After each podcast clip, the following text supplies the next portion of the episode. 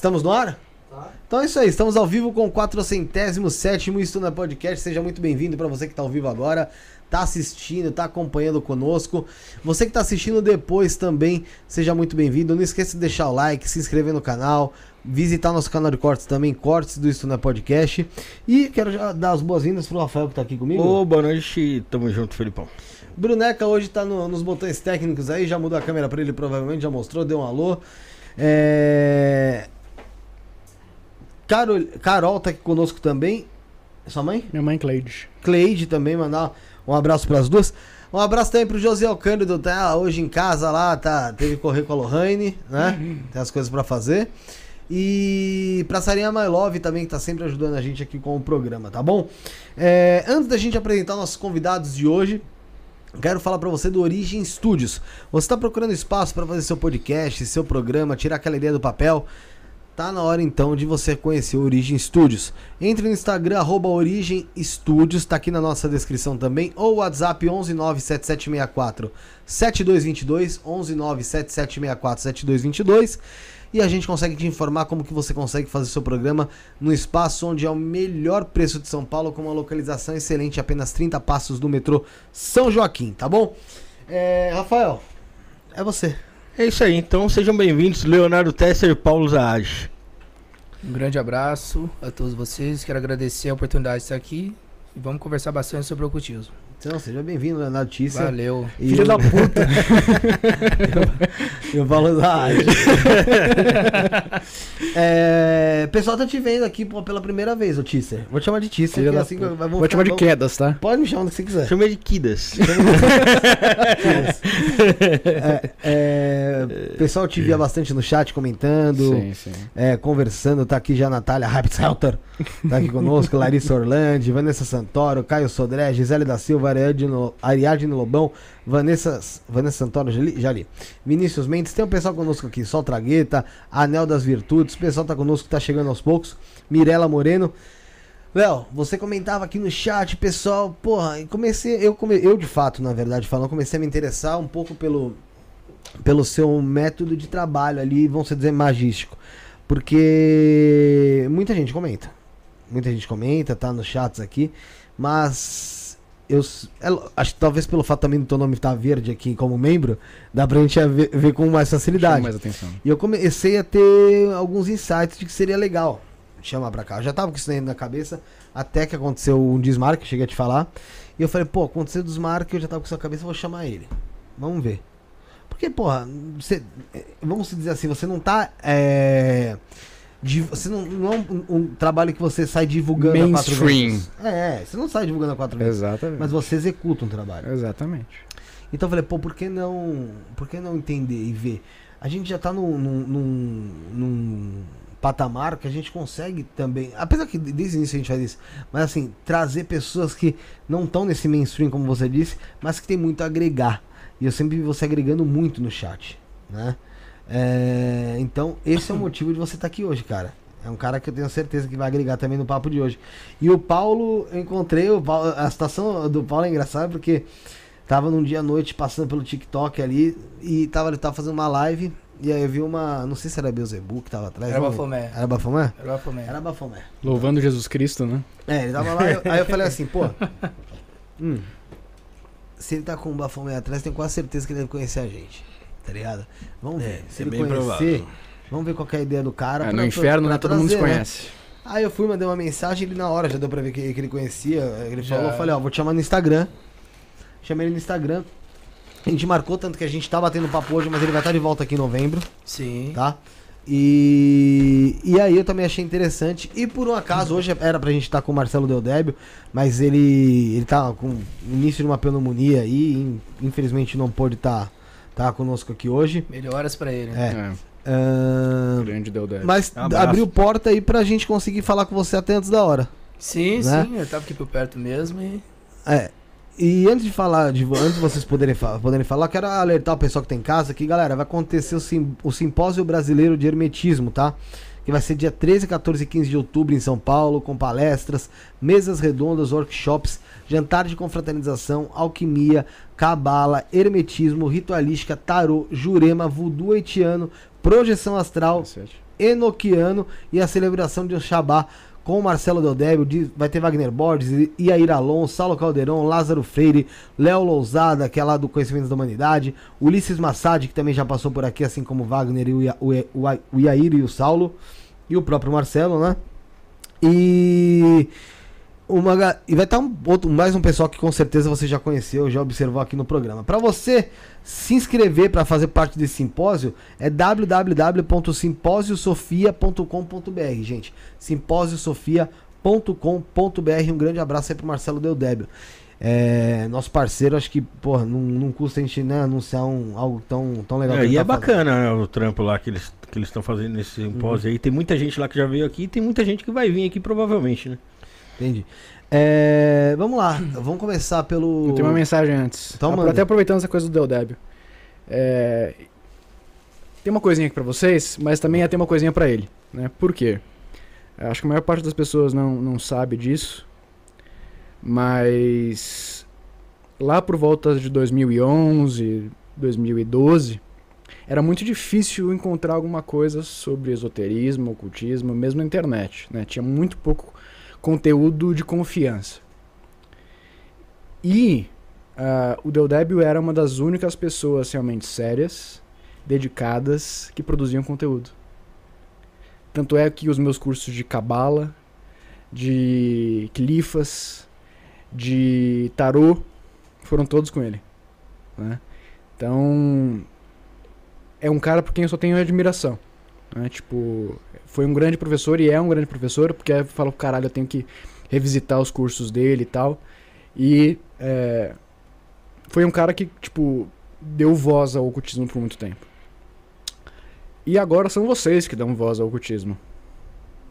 Para um número cada vez maior de pessoas. Né, o trabalho que o Deldébio começou, vocês estão dando continuidade. Talvez vocês não. Eu acho que vocês não têm consciência do tamanho que é o trabalho de vocês. Não, a gente não tem mesmo. Não tem mesmo. E um dia vocês vão pagar o preço por isso também. Ó a profecia.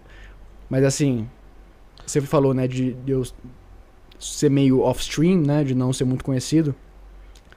Porque todo mundo que se faz conhecido, todo mundo que aparece no alto, alguém mira pra derrubar. Sempre.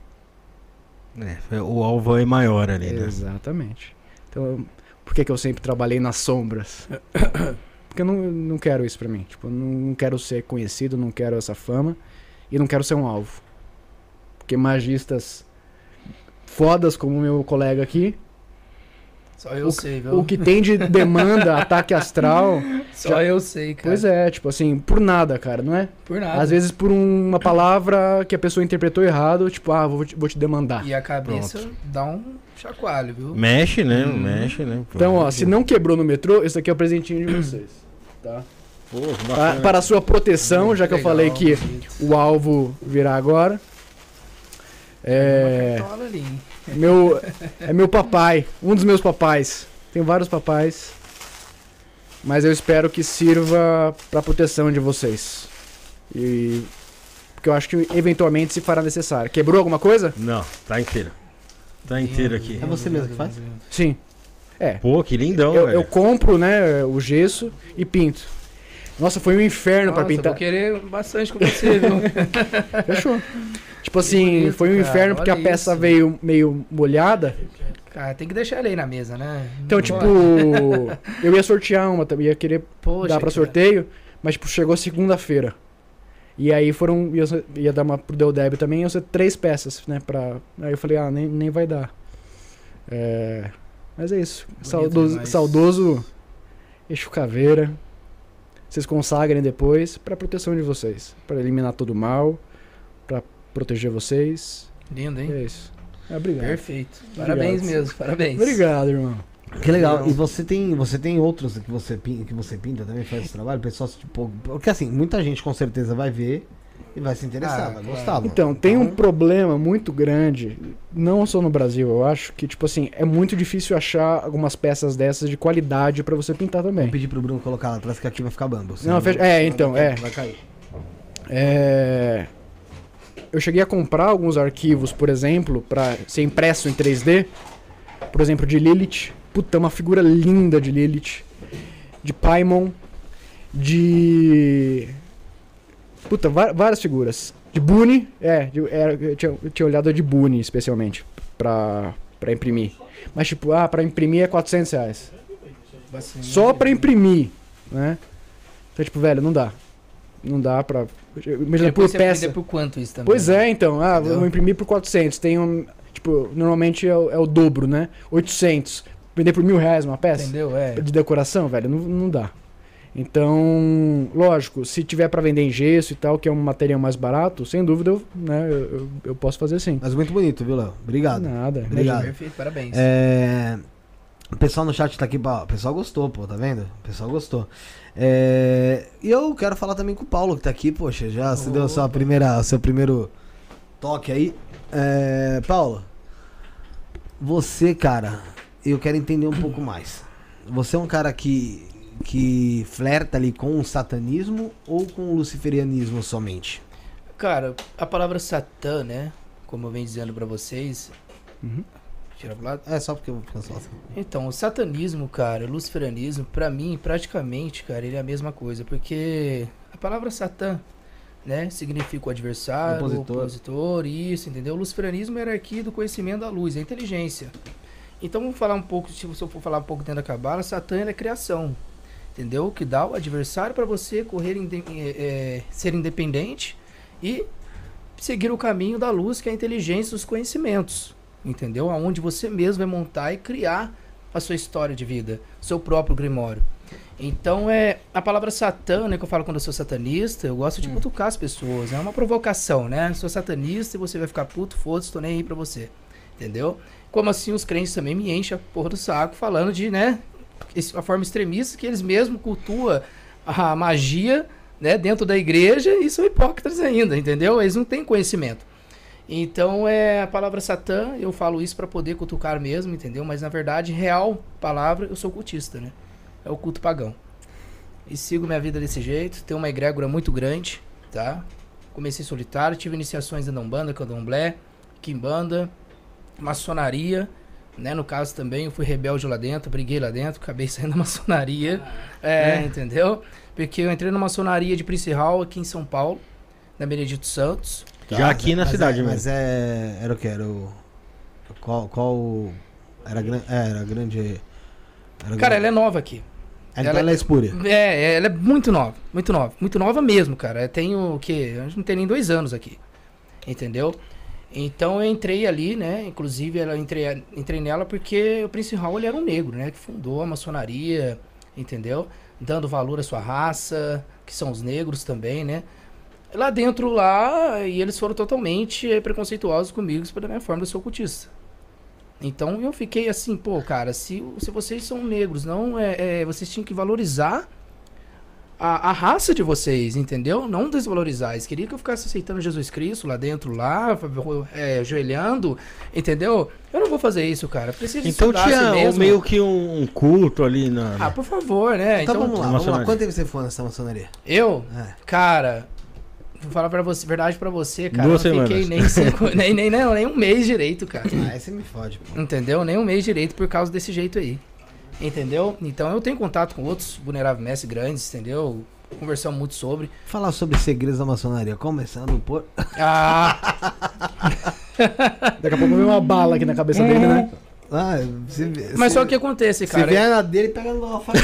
Ah, é um headshot. É, é, depende do ângulo, viu? Depende não. Se gente Headshot aqui aqui, pode pegar. Como que vai de lá? Vai vir de fora. Não, é de você- fora, você atravessar a Mas parede. eu nem sei tá se a maçonaria ainda é tudo o que já foi. Não, não é mais, perdeu, né? perdeu, É, perdeu, perdeu, acabou. É mais uma entendeu? questão política É, de fazer contatinhos e do isso que... pra começar É um a eleger, ali. eleger É. candidato e começar, entendeu? É uma panelinha ali.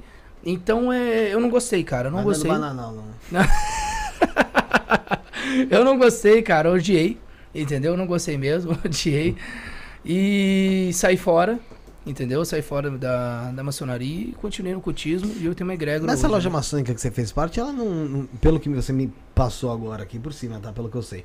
Ela não me parece de fato uma loja maçônica. Me parecia mais uma. Assim. É, é- é o fato dela ser espúria tem que se pensar, cara, porque. Não, não faz parte da tradição, Não tá dentro da tradição ali, né? Porque eles estão te fazendo ali mais ou menos que uma evangelização. Pelo que eu sei, um da, uma da, dos requisitos básicos para você entrar pra maçonaria é você crer em algo. Certo? Sim, ah, sim. Não exatamente no, no, em Jesus ou em Exu. Ou É, em- mas eles falam isso, mas lá dentro as coisas mudam. Entendeu? Eles falam isso, mas lá dentro as coisas mudam porque você tem que ser submisso a algo ali dentro. Porque senão, se ele for querer é, fazer uma.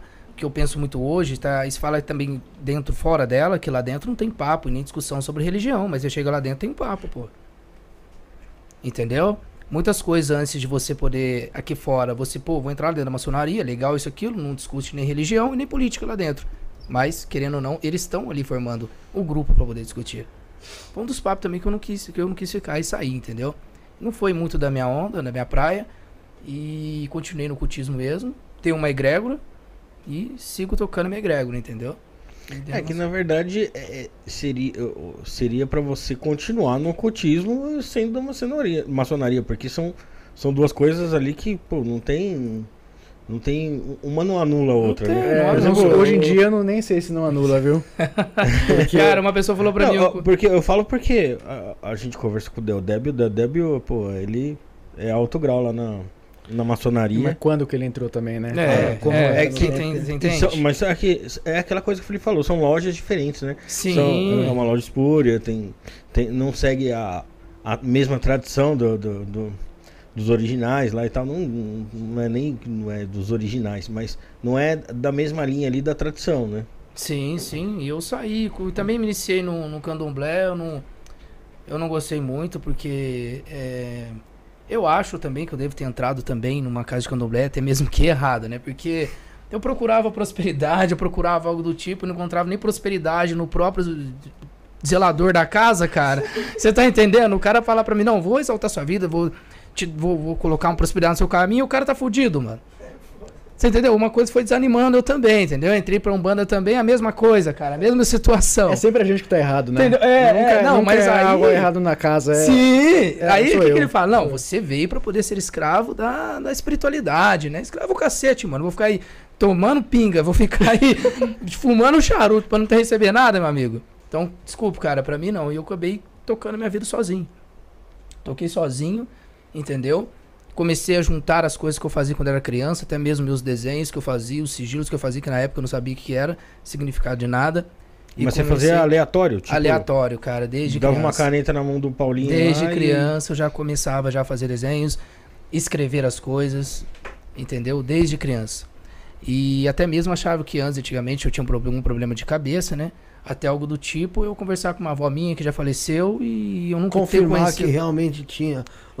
Então, Tá eu ligado? tenho, então tamo Eu junto. tô notando também, então somos três aí. Meu pai mostrou a foto dela pra mim, eu nunca vi ela, eu apontei, entendeu? Era criança, apontei o dedo, entendeu? Você Então, tinha conversa tipo. normal, cara. Entendeu? Mas depois que eu comecei a aprofundar mais na- nas magias, práticas rituais, quando eu fui crescendo e desenvolvendo, algumas coisas pararam de me atormentar. Entendeu? Então eu comecei a ter contato mais com meus guias e com minhas as entidades ali que eu que trazia informação pra mim. Mas tem tudo antes que, que era é, assim. Parecia uma, uma, uma, uma reunião ali, eu, eu todos ali conversando comigo, eu no meio tinha que escutar todos, entendeu? Aleatórios. Até mesmo lugares que eu frequentava, eu ia embora por causa disso. Então é. Aí hoje não, hoje é mais meus guias mesmo, as entidades que dão um caminho pra mim e que eu sigo, que eu tenho esses contatos, entendeu? As outras aleatórias nem vem mais. Só se eu for querer mesmo, né? Fazer ali algum tipo de trabalho, alguma pessoa tiver com algo ali, um obsessor ali, eu identificar e a gente começar a mexer com aquela pessoa. Eu vou ter que ter contato primeiro com ele, com a pessoa, com o obsessor que tá com ele. Entendeu? Mas nada de exorcizar, né? Nada aquelas coisas. É um trato que a gente faz. Agora, muitas pessoas aí jogam pólvora, estoura isso, quebra a lâmpada, quebra a garrafa no chão, nada disso. É sempre trato. Pagão é isso. É um pacto ali que você faz com pra, pra É um acordo, né? É um acordo que a gente faz. Porque se eu chegar agredindo a pessoa, fazendo uma, a- uma zoeira, arregaçar a pessoa, eu vou judiar dela, pô. Ela tá aqui no plano físico, até mesmo o que ele quer. Entendeu? Não ele, viu? Eu tô falando Eu sou eu mesmo, eu sou o diabo, É, pra quem não até- sabe ainda. Até mesmo o que ele quer, né? Mas só que eu não posso fazer isso, né? Eu sou o diabo, é foda. Foda. Ó, a. O Oráculo Tolo mandou aqui, ó. Boa noite, rapaziada. Ah, grande Tícer, oráculo todo. Vai vender as estátuas pra nós também? Olha, eu tô te falando que já abriu o mercado, tio. Já chegou, Arroba já. Leonardo me, ponto Tis- me chama aí, no- no me chama Instagram. aí. O que eu queria realmente na fazer era pintar as, as impressas. Porque, puta, ia ficar do caralho. Tipo, Cara, ficou lindo isso aí. o, o- o de Lilith, velho. Nossa. Da, da prostituta de, Baba, de da Babilônia. Puta, ia ficar do caralho. Ela montada num dragão. Eu comprei Cara, o Mostra arquivo. pra mim que eu vou querer comprar. Mas o problema é imprimir, né? Aí é Ah, 400 é, pau é, pra é. impressão. Puta, é foda. É, você tem. Você precisa de uma impressora 3D. É, eu pensei em comprar. Vale mais a pena, porque, tipo, a mais barata é mil reais a impressora 3D. Consagra ela e vende. diz, Nossa, vai ficar show de bola. É, é isso. Não, Vamos lá. é bonito. É, caminhada inicial. Ele já deu uma, mais ou menos um spoilerzinho da dele. É lógico que dá pra trabalhar melhor, mas isso a gente vai deixar Sim. até pra, pra próxima vez que ele vier. Hoje a gente vai falar em si da demonologia, da criminologia e do ocultismo de, de fato. Mas como é que, como que inicia o Tesser, o Leonardo Tesser, dentro dessa, dessa Com um monte de fita da merda. espiritualidade? Só merda, pra todo lado. Você falou, nossa, quanta merda. É... Sendo bem sincero, nunca quis isso pra mim. Tipo, não que eu, né, tivesse medo nem nada, mas assim, eu nunca, tipo. Não era algo que eu pensava fazer na minha vida, não era algo que eu pretendia seguir. Ah, mas aparentemente o outro lado cobrou que eu né, tivesse aqui hoje. Então, por exemplo, acho que por volta de 6 a 8 anos eu larguei tudo isso daqui. né? Eu estudava desde moleque, ocultismo e tal. Achava fantástico, eu sempre gostei muito de mitologia. Quando moleque eu jogava Age of Mythology. Tipo, decorei a mitologia de todos os deuses, tipo, de cabeça, tá ligado? E porque eu adorava aquilo. E aí o ocultismo foi meio que uma evolução natural. Mas aí chegou num ponto que eu falei, ah, foda-se, não quero mais saber disso e tal. E aí passou um tempo, só deu merda na minha vida. né? Seria, eu, eu acho que foi como uma iniciação Exatamente. que eu passei, tipo, as ordalhas da, da, da ordem e tal. Só que não precisou de uma ordem, foi o universo mesmo me fudendo. E aí. Conhecer o abismo, né? Exato. E se lançar nele. E aí eles falaram, agora você vai voltar, filho. E se você não, se você não voltar, você sabe de onde vai. Inclusive, uma vez eu usei ayahuasca e foi exatamente essa mensagem que me, que me foi passada. Tipo, você sabe como é o inferno.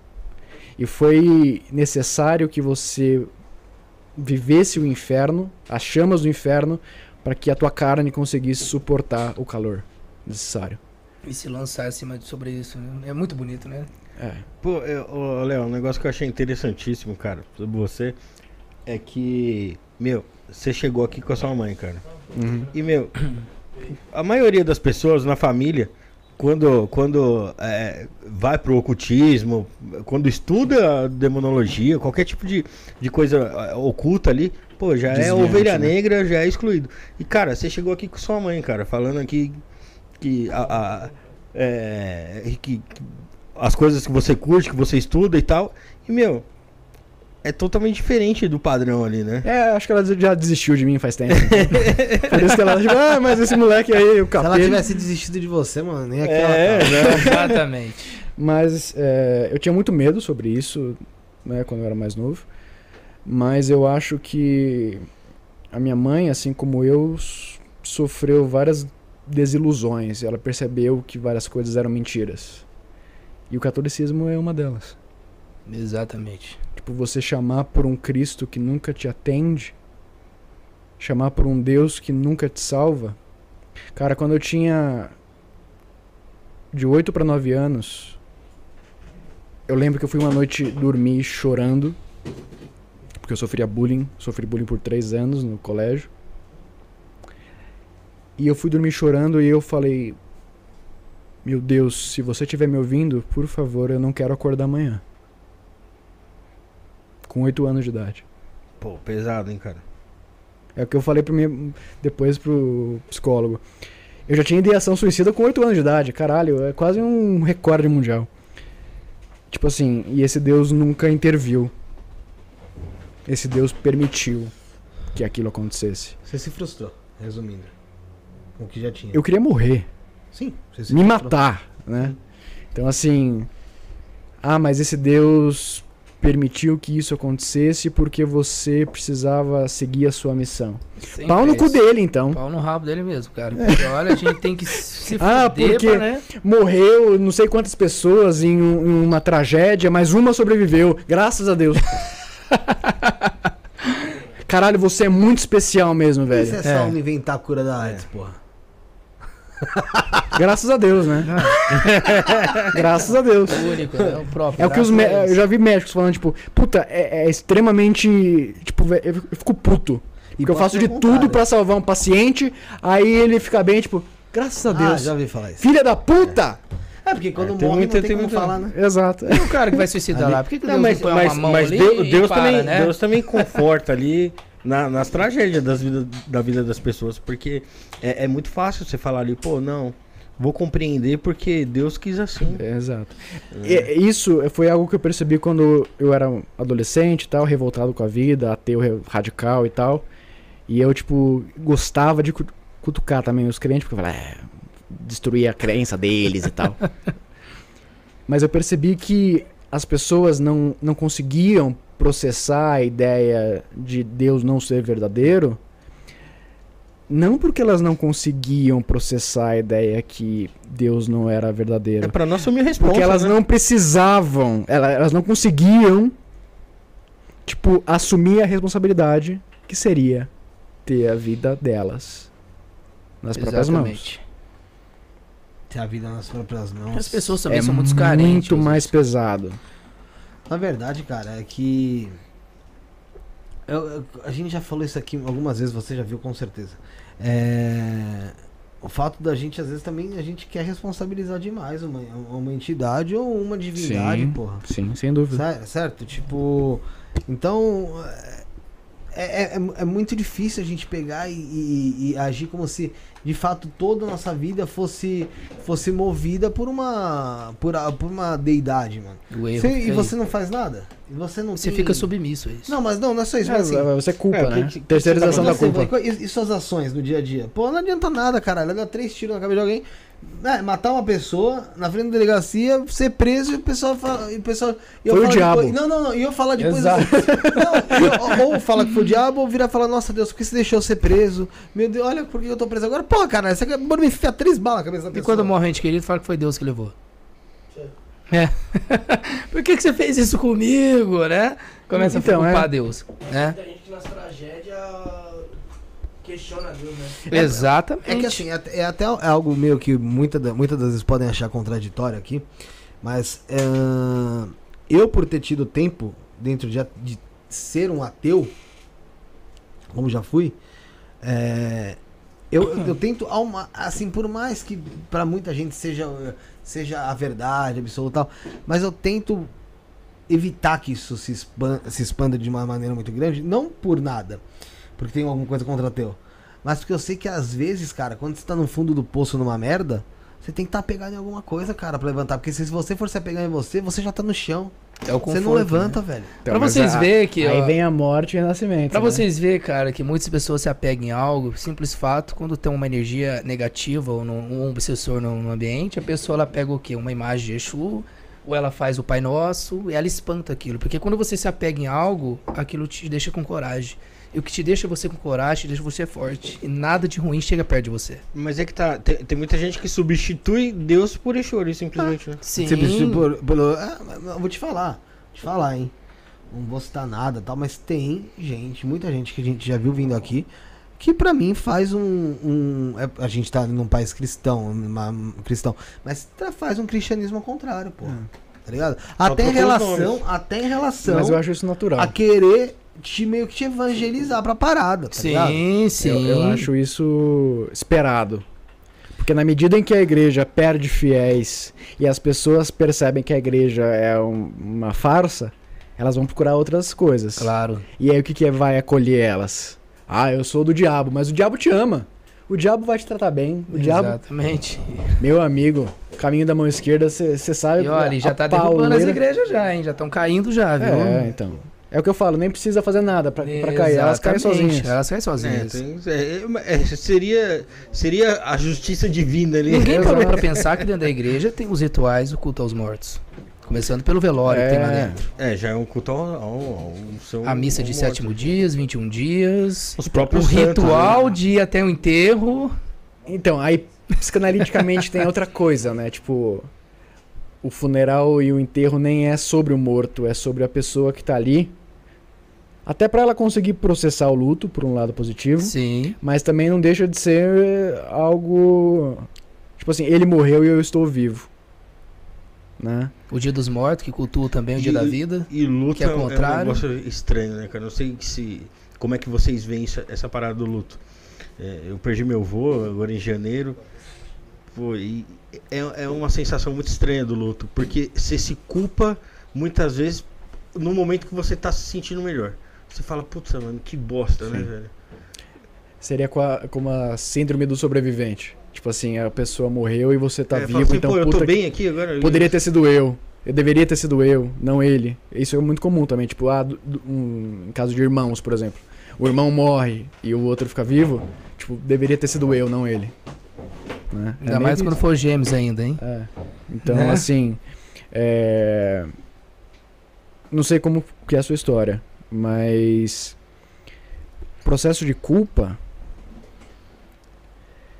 tem um elemento religioso, talvez um, um grande elemento religioso, É a prisão, né? É. A submissão ali, Exato. né? Aquela culpa.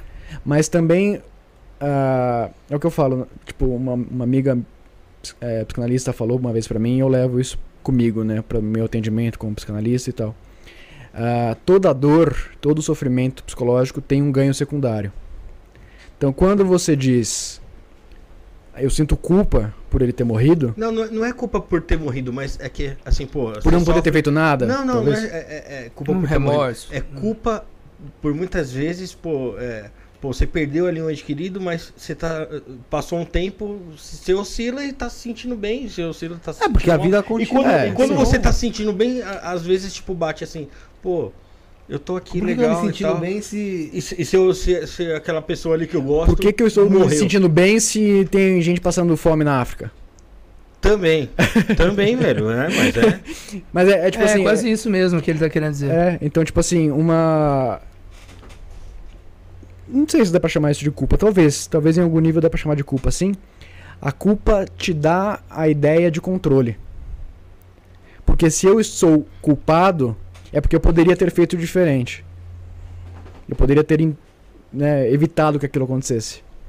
Então, se você se sente culpado por algo, tipo, não exatamente no seu caso, mas assim, é, por que é que você sente que você tem uma responsabilidade com o seu estado de humor por causa do seu avô? Tipo, de onde surgiu isso? Isso tem É. alguma raiz. Isso tem alguma raiz psicanalítica. É que na verdade a gente não. a gente- eu, eu- eu- eu senti uma coisa muito parecida, mas é lógico, não nessa intensidade, porque a gente já conversou muito sobre isso. Mas assim, ahn, quando eu tomava enteógeno, cogumelo, vamos lá, foda-se. Lá no. Quando eu ia pra Oca, porra, tomava enteógeno lá, só que é o seguinte, o cogumelo diferente da ayahuasca, você consegue ficar mais. Você consegue ficar um pouco mais solto. Vamos dizer assim, a ayahuasca ela te retrai pra caralho. Você fica introspectivo. E, mano, eu ria, ria, ria trocando ideia. E às vezes nem era eu que ria tão mais alto do que os outros. Mas, mano, no outro dia eu tava super pedindo desculpa pro dirigente do lugar, mano. E eu comecei a pensar o seguinte, porra, por que que eu me sinto culpado por rir? Tá ligado? E assim, até hoje eu não sei. Porque eu teria que, com certeza, fazer uma terapia, entender um pouco mais a fundo isso, né? É, por acaso, se alguém quiser oferecer terapia pra mim, eu tô aqui. Eu ofereço aí gente. também. Então, você entende? Tipo, a gente tem as- algumas culpas que, que, sei lá, socialmente a gente vai criando e vai colocando, e às vezes a gente não sabe nem de onde que porra que veio. Psicanaliticamente seria como a castração. Né? Tipo, você vai jogando coisas ali pro seu subconsciente e consciente. Você fala, não, isso aqui eu não posso fazer. Mas, por exemplo, esse jeito extravagante que eu vim hoje, por exemplo. Cara, eu nunca. Pintar unha, eu nunca faria isso na vida, alguns anos atrás. Nunca. Nunca. Eu falei, caralho. Pô, o cara tem estilo ali e tal, mas eu não, Não é tenho. pra mim. não é Eu não mim. tenho coragem de fazer um negócio desse. Eu não teria coragem de sair assim na rua. E eu só passei a ter coragem quando eu me dei de cara com suicídio.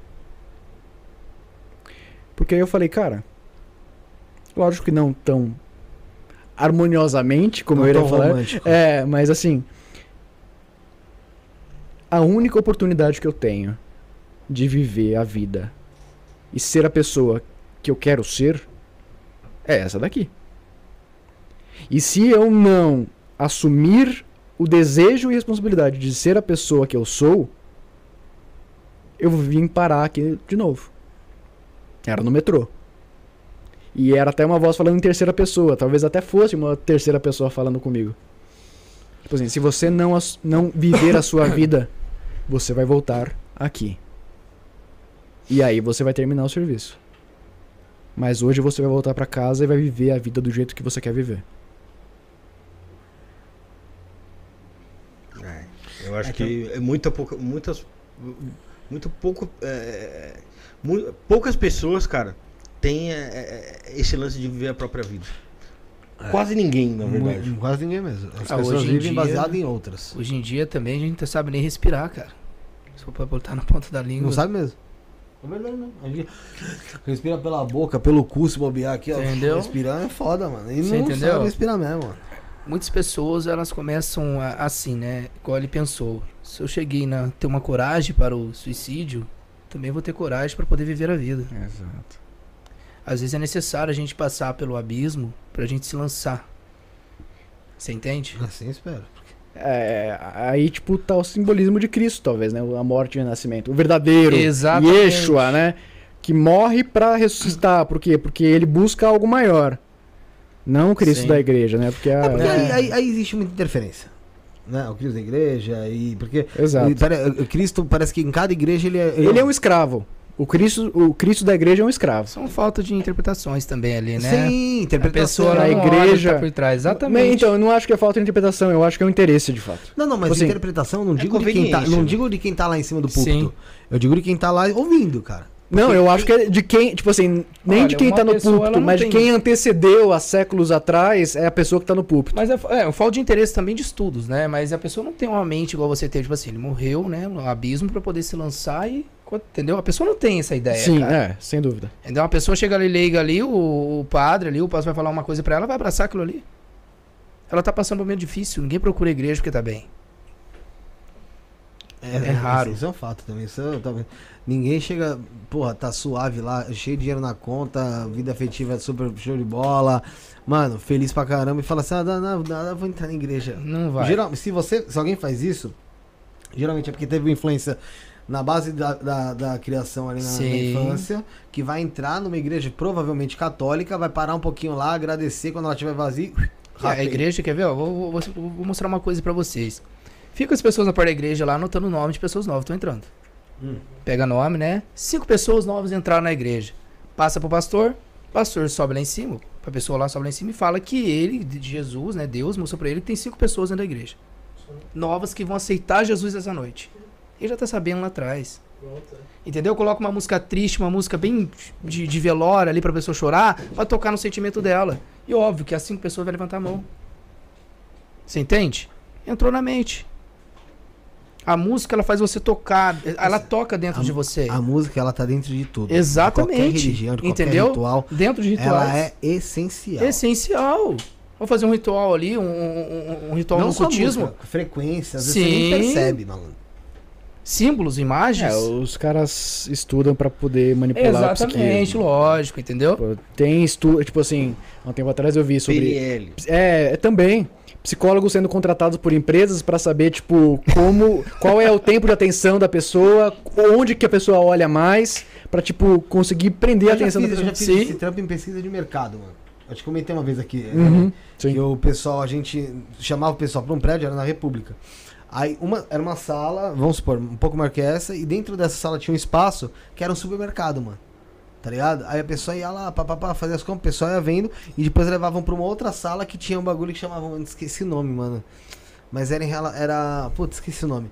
Mas ia passando a- a- a- algumas imagens e tinha doi- dois aparelhos que ia fazendo a leitura do olho dela pra saber que, em que lugar chamava mais a atenção dela. Pra conseguir. E nisso eu descobri que a quinta prateleira do supermercado é a prateleira mais vista. Olha só. Você entende? É, é, na verdade ele tá. É, não, tá no- no- no- é.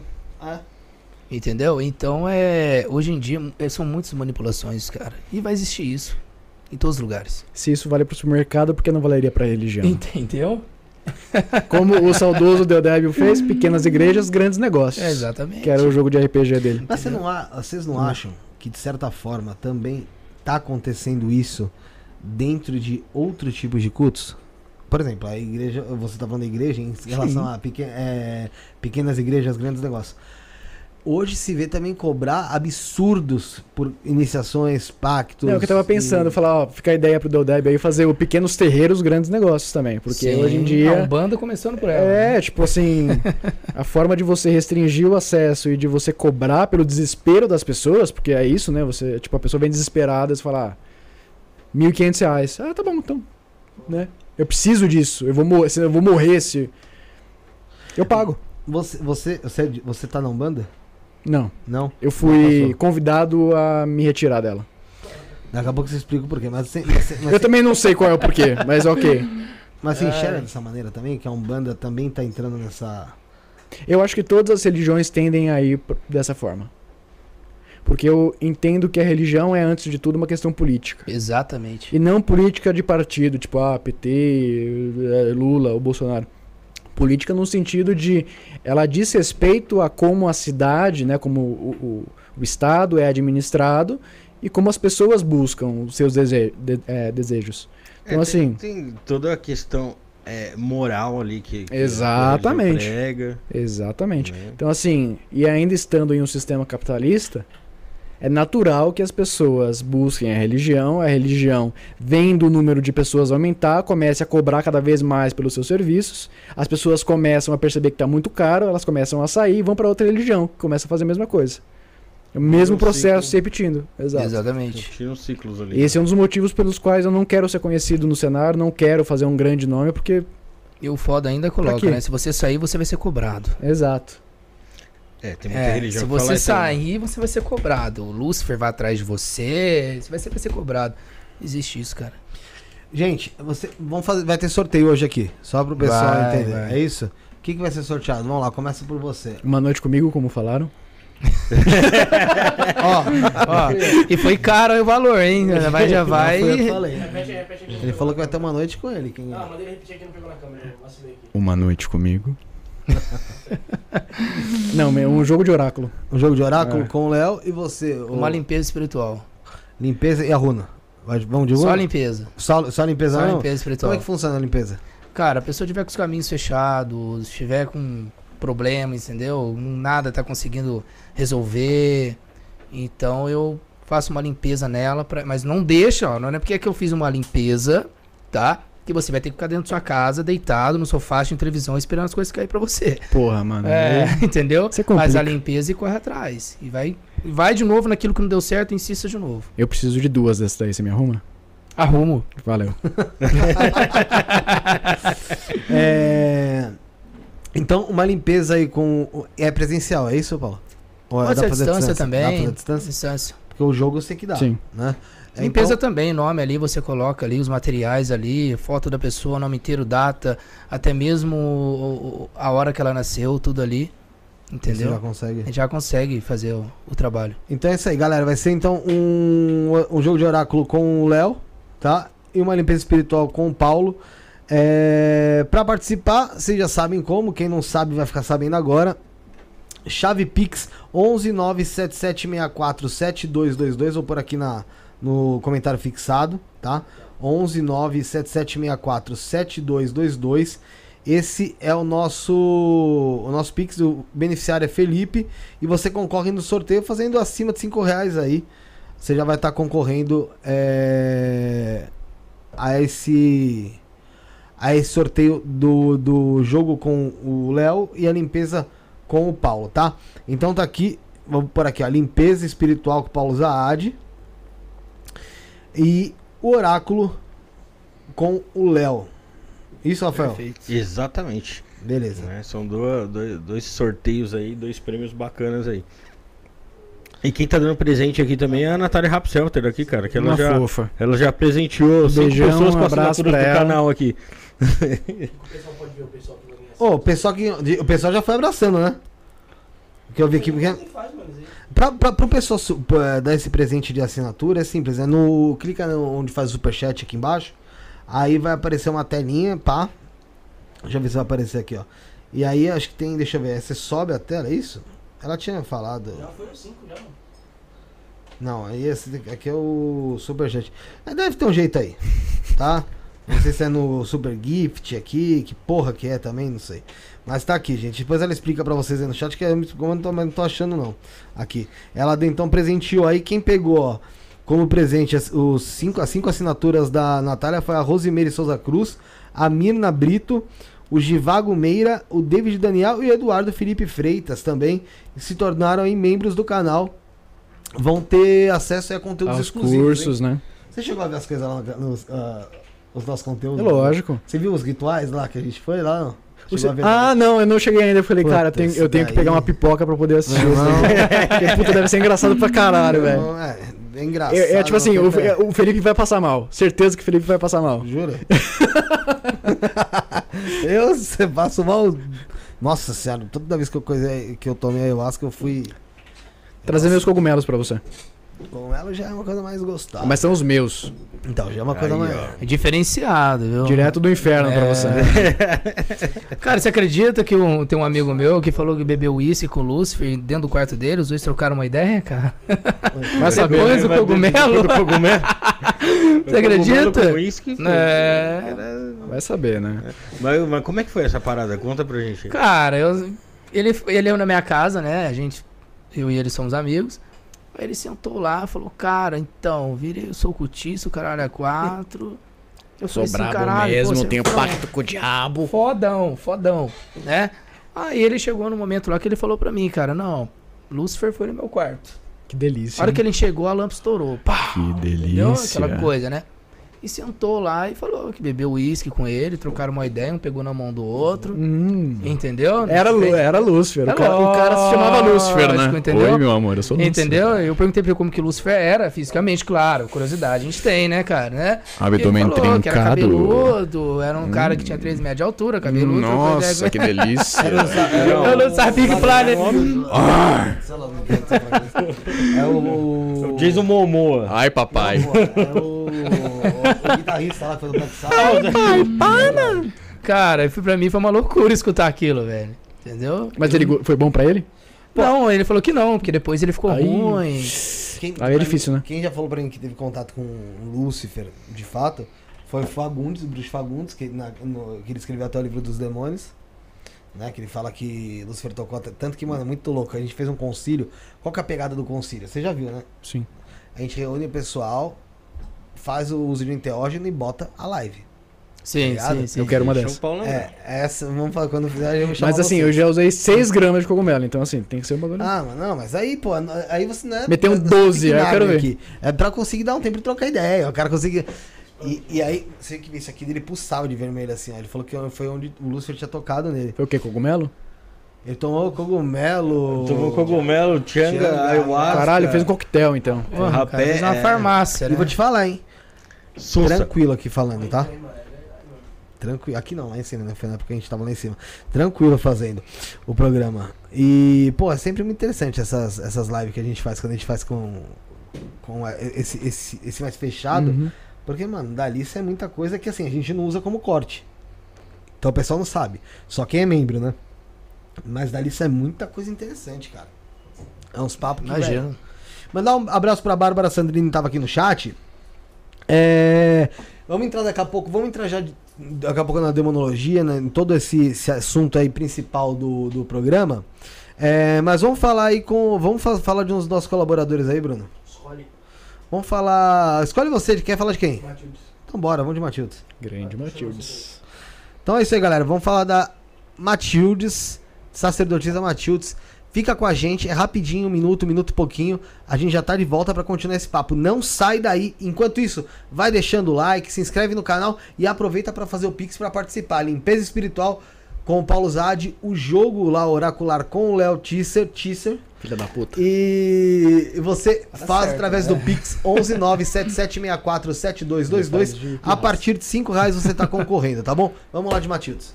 Descubra o poder do oráculo da sacerdotisa Matildes e permita que ele seja a bússola do seu caminho. Comece a mudança em sua vida hoje mesmo. O jogo com o oráculo da sacerdotisa oferece uma oportunidade única de buscar respostas diretas e reveladoras. O oráculo responde sobre todas as áreas da sua vida, como qual egrégora você pertence, seus guias espirituais, sua vida amorosa, financeira e o que mais desejar saber. Conheça as opções disponíveis e adquira seu jogo pelo site sacerdotisamatildes.com.br consultas. Após efetuar o pagamento, envie o comprovante para nosso WhatsApp 11 94798 27 23, onde escolherá uma data disponível para seu jogo. Não perca mais tempo. Descubra as respostas que você tanto buscou e ilumine seu caminho. Ritual coletivo de Lilith. Mulheres, chegou a hora de se libertarem e se empoderarem. Venham participar do nosso ritual coletivo de Lilith. Esse ritual poderoso é exclusivo para mulheres que buscam crescimento, empoderamento, atração, destaque, poder, ascensão, cura de feridas, traumas e relações abusivas. Se você quer melhorar a sua sexualidade, sua autoestima e seu amor próprio, esse ritual é para você. Lilith é a deusa da liberdade e da sexualidade. E através desse ritual, você poderá se conectar com sua energia para encontrar a força e a coragem que precisa para se libertar e crescer. Será uma noite mágica e libertadora. Valor: 165 reais. Pagamento pelo site sacerdotisamatildes.com.br. Não perca a oportunidade de se empoderar e se libertar com a ajuda de Lilith. Participe e junte-se a nós nessa jornada de crescimento e transformação.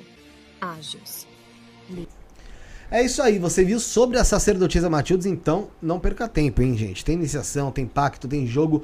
sacerdotisamatildes.com.br é o site, sacerdotisamatildes.com.br e você que quiser entrar em contato através do WhatsApp é o 11 94798 2723 11 94798 2723 sacerdotisa Matildes Tá aqui na nossa descrição também para você que tem dúvida ou não conseguiu anotar o que eu passei, tá bom? Tá aqui na nossa descrição, só clicar no mais e você vai achar.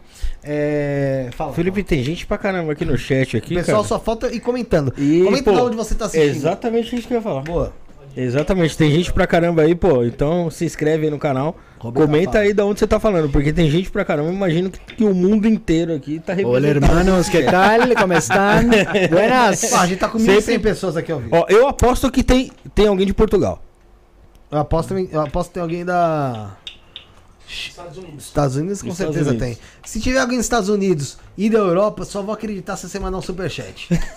então manda um superchat pra gente ver. Porque falar tem propaganda. Fala, pô. Quero ver a pessoa mandar aí, ó, 100 euros pra provar. Tem as manhas? Não tem. Tô brincando, galera. Pode mandar. É... Tô brincando, mas é sério. A tua visão sobre, sobre esse negócio do satanismo e do luciferianismo, você sabe que ela é bem polêmica. Pra caramba. né? Porque, Demais. porque quem o- os luciferianos ali em si, eles afastam um pouco essa parte do satanismo, Sim. né? Até porque pra eles acaba sendo algo meio que deturpa a parada que eles querem É passar. porque os- o, satanismo, né? Eu não vejo satanismo como Satã, como a igreja vê. E eles afastam por causa disso, né?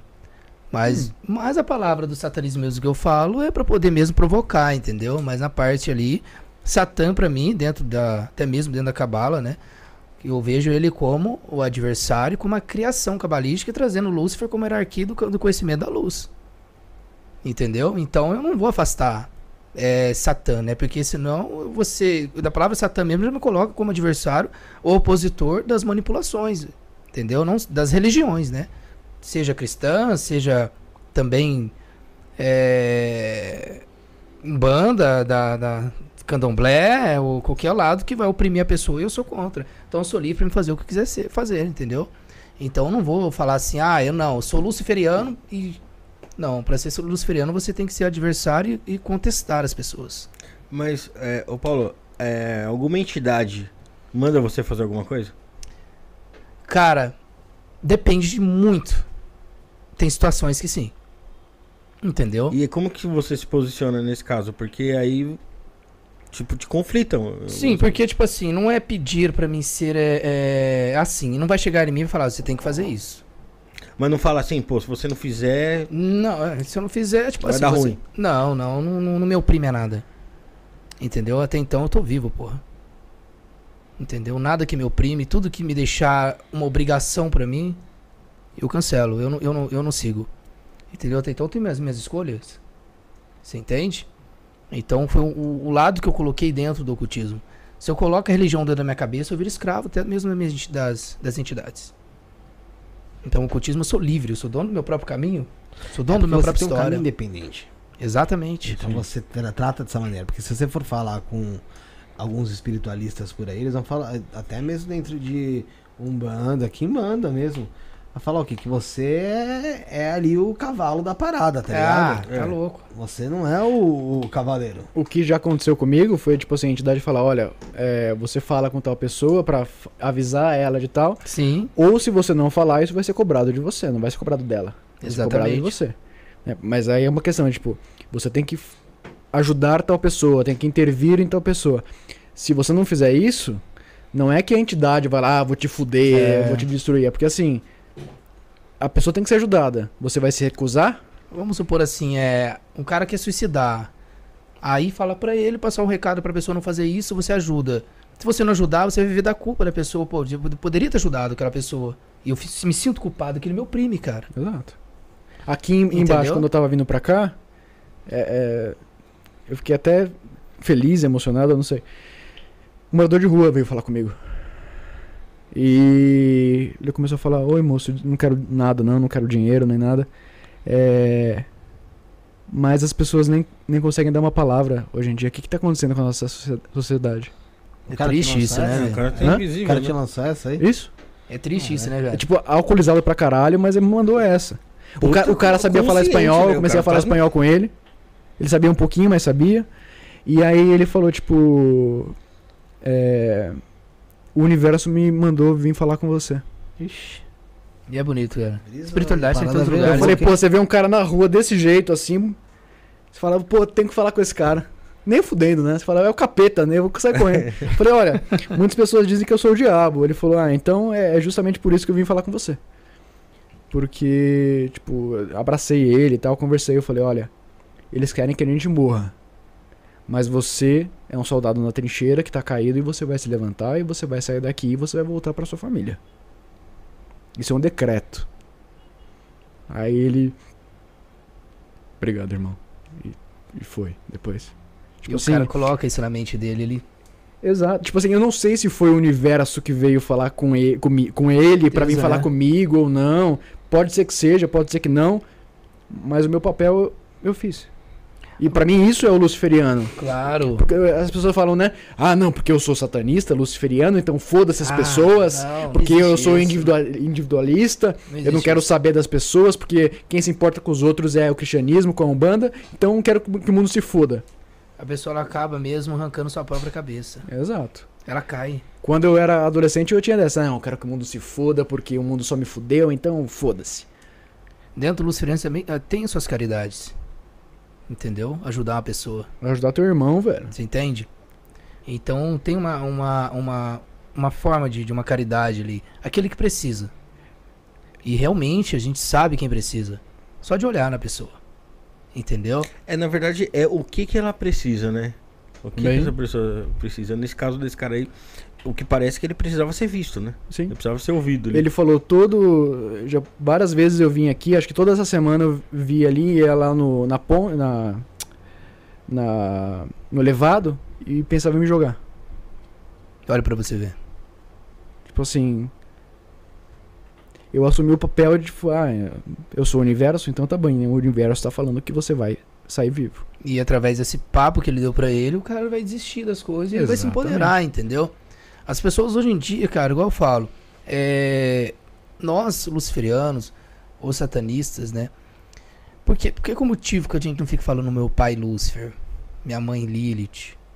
Porque se eu começar a falar, tratar assim, cara, eu me coloco como submisso aquilo. Então eu não vou ser, eu não tô fazendo parte desse egrégora, sabe? Então, se eu tô querendo buscar algo, ah, minha mãe Lilith me dá isso, ela não me dá, e aí? Você é uma criança mimada, fica chorando? É o que acontece dentro da igreja, cara. Pede tanto pro pai deles, o pai deles não dá, eles ficam chorando ajoelhado. Eu até chamo de, de pai Lúcifer, mas é isso. Tipo, eu espero primeiro a bordoada. Depois, se ele quiser me dar alguma coisa, tudo bem, mas primeiro vai vir a bordoada. Lógico. Sempre vem a bordoada. E tem que vir a bordoada.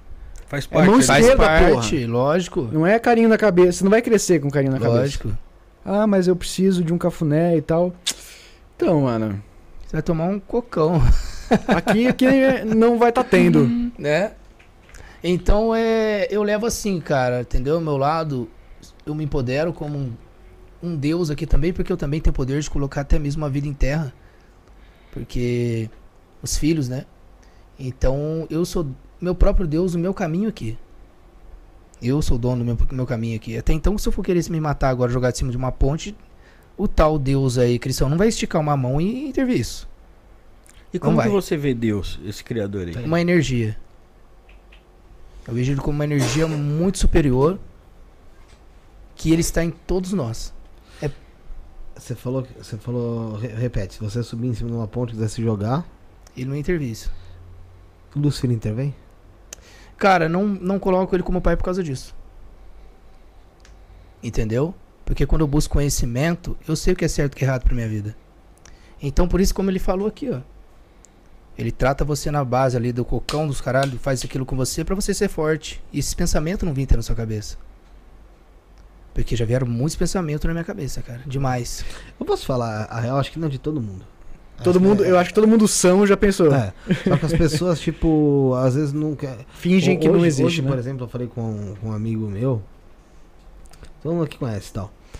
Mas não vou citar. Que, meu, tava me, me fa- Eu nunca ia imaginar que o cara já pensou numa parada dessa. Ele falou que, que por esses tempos agora chegou a pensar e teve até que fazer terapia.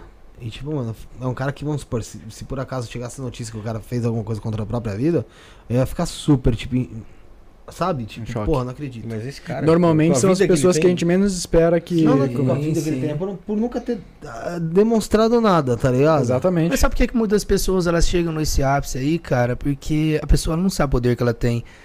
Principalmente o do grito, cara. Muitas pessoas engolem pra dentro. Somos semelhantes até aos animais. Se a gente gritar. Por que, que o, o leão ele, ele solta o seu grito na, dentro de uma, da natureza, dentro da mata? Pra ele mostrar o poder que ele tem. O perigo que ele é. O demônio que habita dentro dele. E nós, seres humanos, muitas pessoas não fazem isso A gente engole o veneno. engole o próprio veneno. Se eu gritar que soltar o que tá dentro de mim, assusta as pessoas. Eu me empodero em cima. As pessoas, ela oculta isso. Por isso que muitas pessoas hoje em dia, cara, vivem naquela ansiedade, vivem nisso, vivem naquilo, mas ela não se, não se solta, entendeu? Ela não, ela, ela não acredita nela. Porque ela, ela acredita que ela é o quê? Estilhaço de Deus. Entendeu? Ela não coloca ela como parte do todo. E sim submisso a essa energia. Então tudo que acontece pra ela, eu vou ajoelhar, chorar, ficar pedindo e não receber nada. Mas vou ficar na esperança.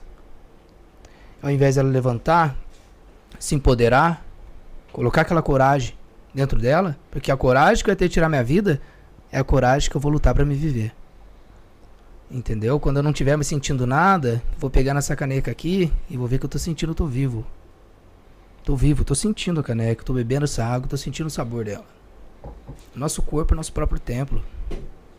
Eu não preciso de um templo para me se empoderar. Só olhar para dentro de mim mesmo.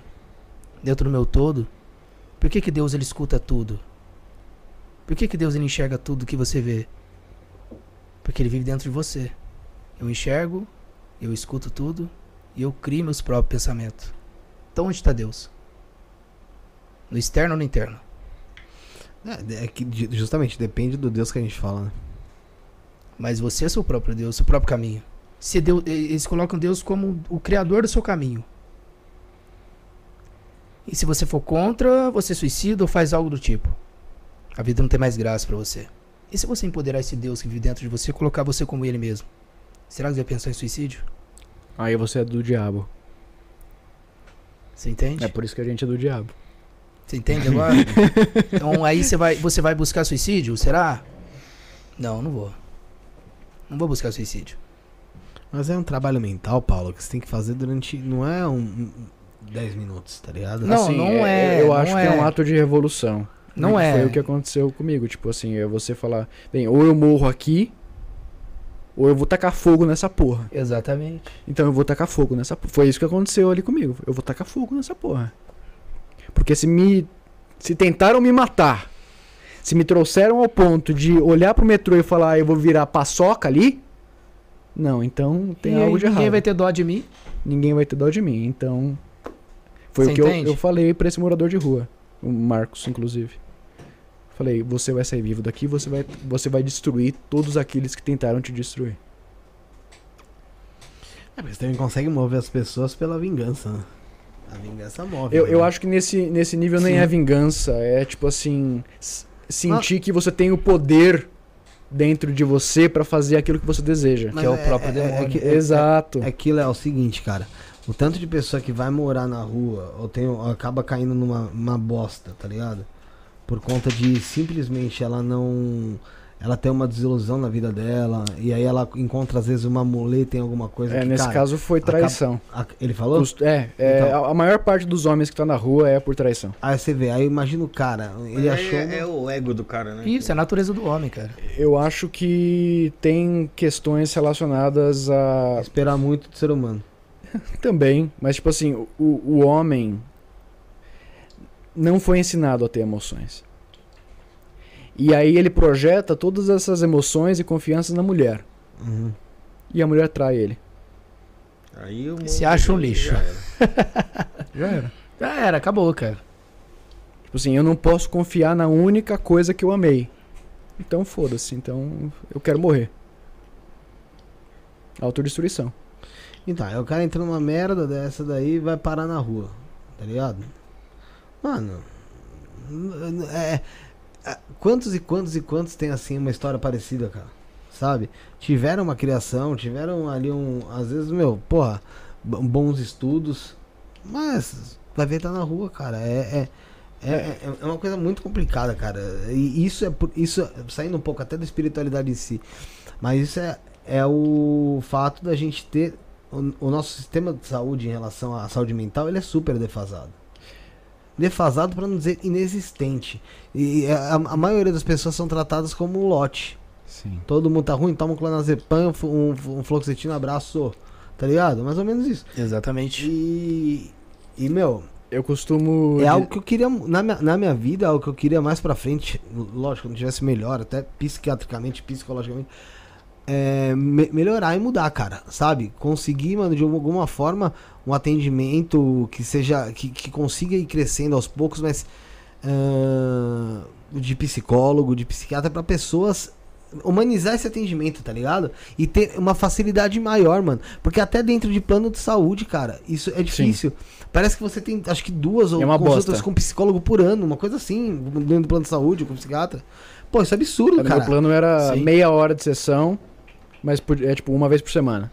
Mas tipo, meia hora de sessão é tipo, oi, bom dia, tchau. É isso. Mas eu, eu, eu acho que essa parada aí é muito mais social. Então, é novamente, eu acho que é uma de questão saúde. política e intencional. Tipo assim, eu, eu costumo brincar que antigamente ninguém precisava de terapia porque as pessoas se conheciam e eram verdadeiramente amigas umas das outras. Se você tivesse muito mal porque a tua mulher te traiu, você sabia qual seria o teu amigo que você poderia chorar, encher a cara, sofrer e tal. Hoje em dia, quem é que tem alguém assim? A gente não sabe nem. Pelo menos eu não sei o nome do- dos meus Teu vizinhos. vizinho, exato. Que mora há 20 anos. Aí o que eu falo, bem, o que era amigo lá no passado, hoje é o terapeuta. Você paga, ó, por favor, me ouça por, an- por tanto período, porque eu tô precisando. Lógico que não é só isso, né, gente? Eu sou psicanalista, eu tô simplificando, mas. É... E por que, que eu acho que é uma questão política? É, ideológica e tal. Tem uma política de morte atrás disso. Porque quem é que tá na rua? É o rejeito social. É quem não importa, tipo. Você raramente vai ver um grande empresário, dono de empresa na rua. Acontece? Acontece. Mas ele tem dinheiro pra pagar. Não, e outra, cara, você tá com o dinheiro na mão. É óbvio que você pode sofrer, ter vários problemas e tal, mas meu irmão, você arruma um jeito aqui, arruma um jeito, jeito ali, vai até tua cabeça esfriar.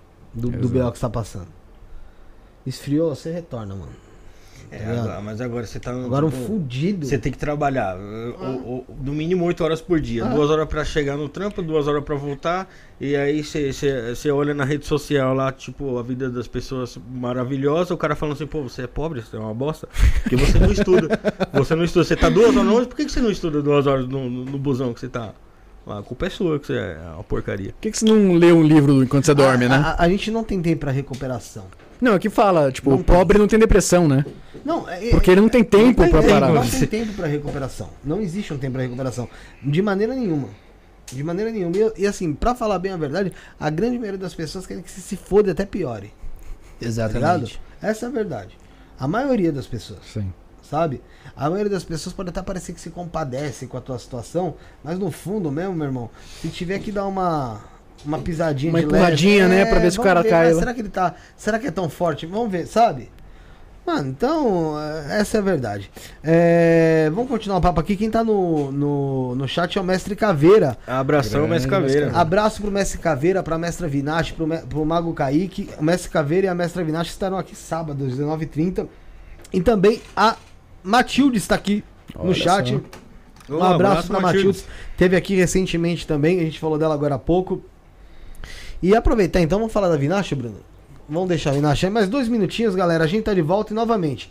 Enquanto você vê a propaganda e volta tal, dá pra você fazer o Pix aqui no 11977647222. 11977647222, a chave Pix. O beneficiário é Felipe, tá na nossa descrição, tá no comentário fixado. Pra você concorrer a uma limpeza espiritual aqui com o Paulo Zaad e também um jogo de oráculo com o Léo Tisser, tá bom, gente? Então, vamos de Avinash? limpeza e descarrego no pentagrama. Recomendado para você que está se sentindo depressivo, pesado, com extremo cansaço, sente que está sendo atacado espiritualmente. Tudo estava indo bem, e de repente você começou a ter perdas financeiras, ficou desempregado ou está quase fechando seu negócio por falta de clientes. Brigas em casa que começam por motivos bobos e se tornam sérias. Você que já fez a limpeza anterior e sentiu que agora a vida está fluindo melhor, continue se limpando todos os meses para se manter bem. Valor do rito coletivo: 180 reais. Para o rito individual, consulte as condições no Telegram. Pagamento por Pix ou cartão, diretamente pelo site do templo, temploavinash.com.br/loja. Templo Avinash Templo de Dianos, Lilith, Kimbanda e Goetia. Rito Luciferiano Mensal. Há mais de quatro anos ocorre o ritual luciferiano mensal, sempre com muitos resultados positivos. A egrégora é evocada em prol da sua vida financeira. Seu nome ficará firmado por 30 dias, atraindo novas oportunidades, crescimento financeiro e profissional, quitação de dívidas, aquisição de bens e movimentos financeiros. Todos os meses recebemos muitos depoimentos de novos empregos, negócios e dinheiro inesperado. O rito é realizado todos os meses. Consulte a agenda no site. Valor: 150 reais. O pagamento pode ser realizado por Pix ou cartão, diretamente no site do templo, temploavinash.com.br/loja. Obtenha a prosperidade que sempre desejou. Templo Avinash. Templo de Dianos, Lilith, Kimbanda e Goetia. É isso aí, pessoal. Você viu sobre o Templo Avinash, então tem iniciações também, pactos, tem o jogo lá de Oráculo da Avinash que é sensacional também. Então, você pode fazer o quê? Entrar no site www.temploavinash.com.br www.temploavinash.com.br Avinash é A-V-I-N-A-S-H ou Telegram 21967825911 21967825911 Avinash conosco, um beijo pra mestra Avinash, pro mestre Caveira, pro Mago Kaique, tamo junto, obrigado. Ô, Felipe, tem um comentário aqui É eu- da Karina e ela falou aqui, ó, esse mês tá com a energia cheia, dois eclipses, sexta-feira 13 e Halloween, babado. Vocês acham que é, tem essa parada mesmo de energia diferente aí por conta dessas Tem, coisas? tem, tem. Porque as mas pessoas criam uma egrégora em cima da parada, né? eu- É, mas é, é, tipo assim, eu não levo isso na forma, como vou dizer, simples e radical. Uma forma extremista, entendeu? Mas é. A energia, ela, ela existe sim, cara. Entendeu? Então é, é um mês bom pra poder fazer até mesmo magias, né? Rituais. E eu gosto, cara. Tipo assim, eu não vou falar, ah, sexta-feira 13 é a época do diabo, do demônio, né? Como muitas pessoas falam por aí, né? Antes fosse. Nossa, antes fosse, né? Pra gente encontrar bastante com eles. né? Então é, é, Eu gosto dessas épocas, até mesmo pra poder fazer rituais. E eu não coloco isso daí como algo demoníaco ou como algo que vai, né, assustar a pessoa, não pode sair pra rua, não pode fazer nada, etc. Mas eu, eu gosto dessas épocas. Eu amo, cara. Eu amo de paixão, entendeu? tipo assim, porque é um momento que a gente também, a gente é, até provoca, né? Os cristãos, cara. Não é verdade? Celebração. é um momento que a gente faz uma provocação a eles, né? E eles. Entendeu? Aquela loucura. Igual ele falou que pintou a unha, né? Imagina um cristão ver isso daí, cara, entendeu? É guerra, cara. Você entende? É guerra. Então é. Eu creio que ele também chegou no, no, no ápice da espiritualidade dele, que ele teve o o conhecimento, a liberdade, o despertar. E ele é o que ele quiser ser, ele foda-se pra todo mundo. Entendeu? Então é. Eu gosto dessas energias. Não só como essas, não só como essas, né? Mas também o Dia dos Mortos também, que é comemorado também, que eu gosto também, que na verdade é o dia da vida. Comemoramos o dia da vida pelo simples fato da vida em terra que aquela pessoa teve. Entendeu? Entendi. Aquela passagem da pessoa. Comemoramos assim também o Dia dos Mortos, como lembrando, né, o que ela, aquela pessoa fez quando estava viva. Então, na verdade, não é o Dia dos Mortos, e sim o Dia da, o dia da vida. Comemora assim. Legal. Ô, Léo, por que que você foi expulso da Umbanda, mano? Então, na verdade, essa é uma ótima história. Porque eu também não sei. Acabou a história, é isso. Acabou o programa. Como é que foi? O Cristo não foi com sua cara lá dentro. Então, na verdade, eu tava naquela casa há, um, há quase dois anos. Sim. Tipo assim, todo mundo me conhecia, eu era amigo de todo mundo, do pai da casa e tal, da mãe da casa também. E em julho, o terreiro tava de férias, digamos assim, né? Porque, se não me engano, a mãe do terreiro ia viajar, ia pra casa de alguém. E aí, tipo, não ia ter giras. E aí eu fiz alguns experimentos mágicos em casa. Eu fiz uma auto-iniciação no luciferianismo, né? Fiz um ritual que está indicado no livro do Ford, inclusive.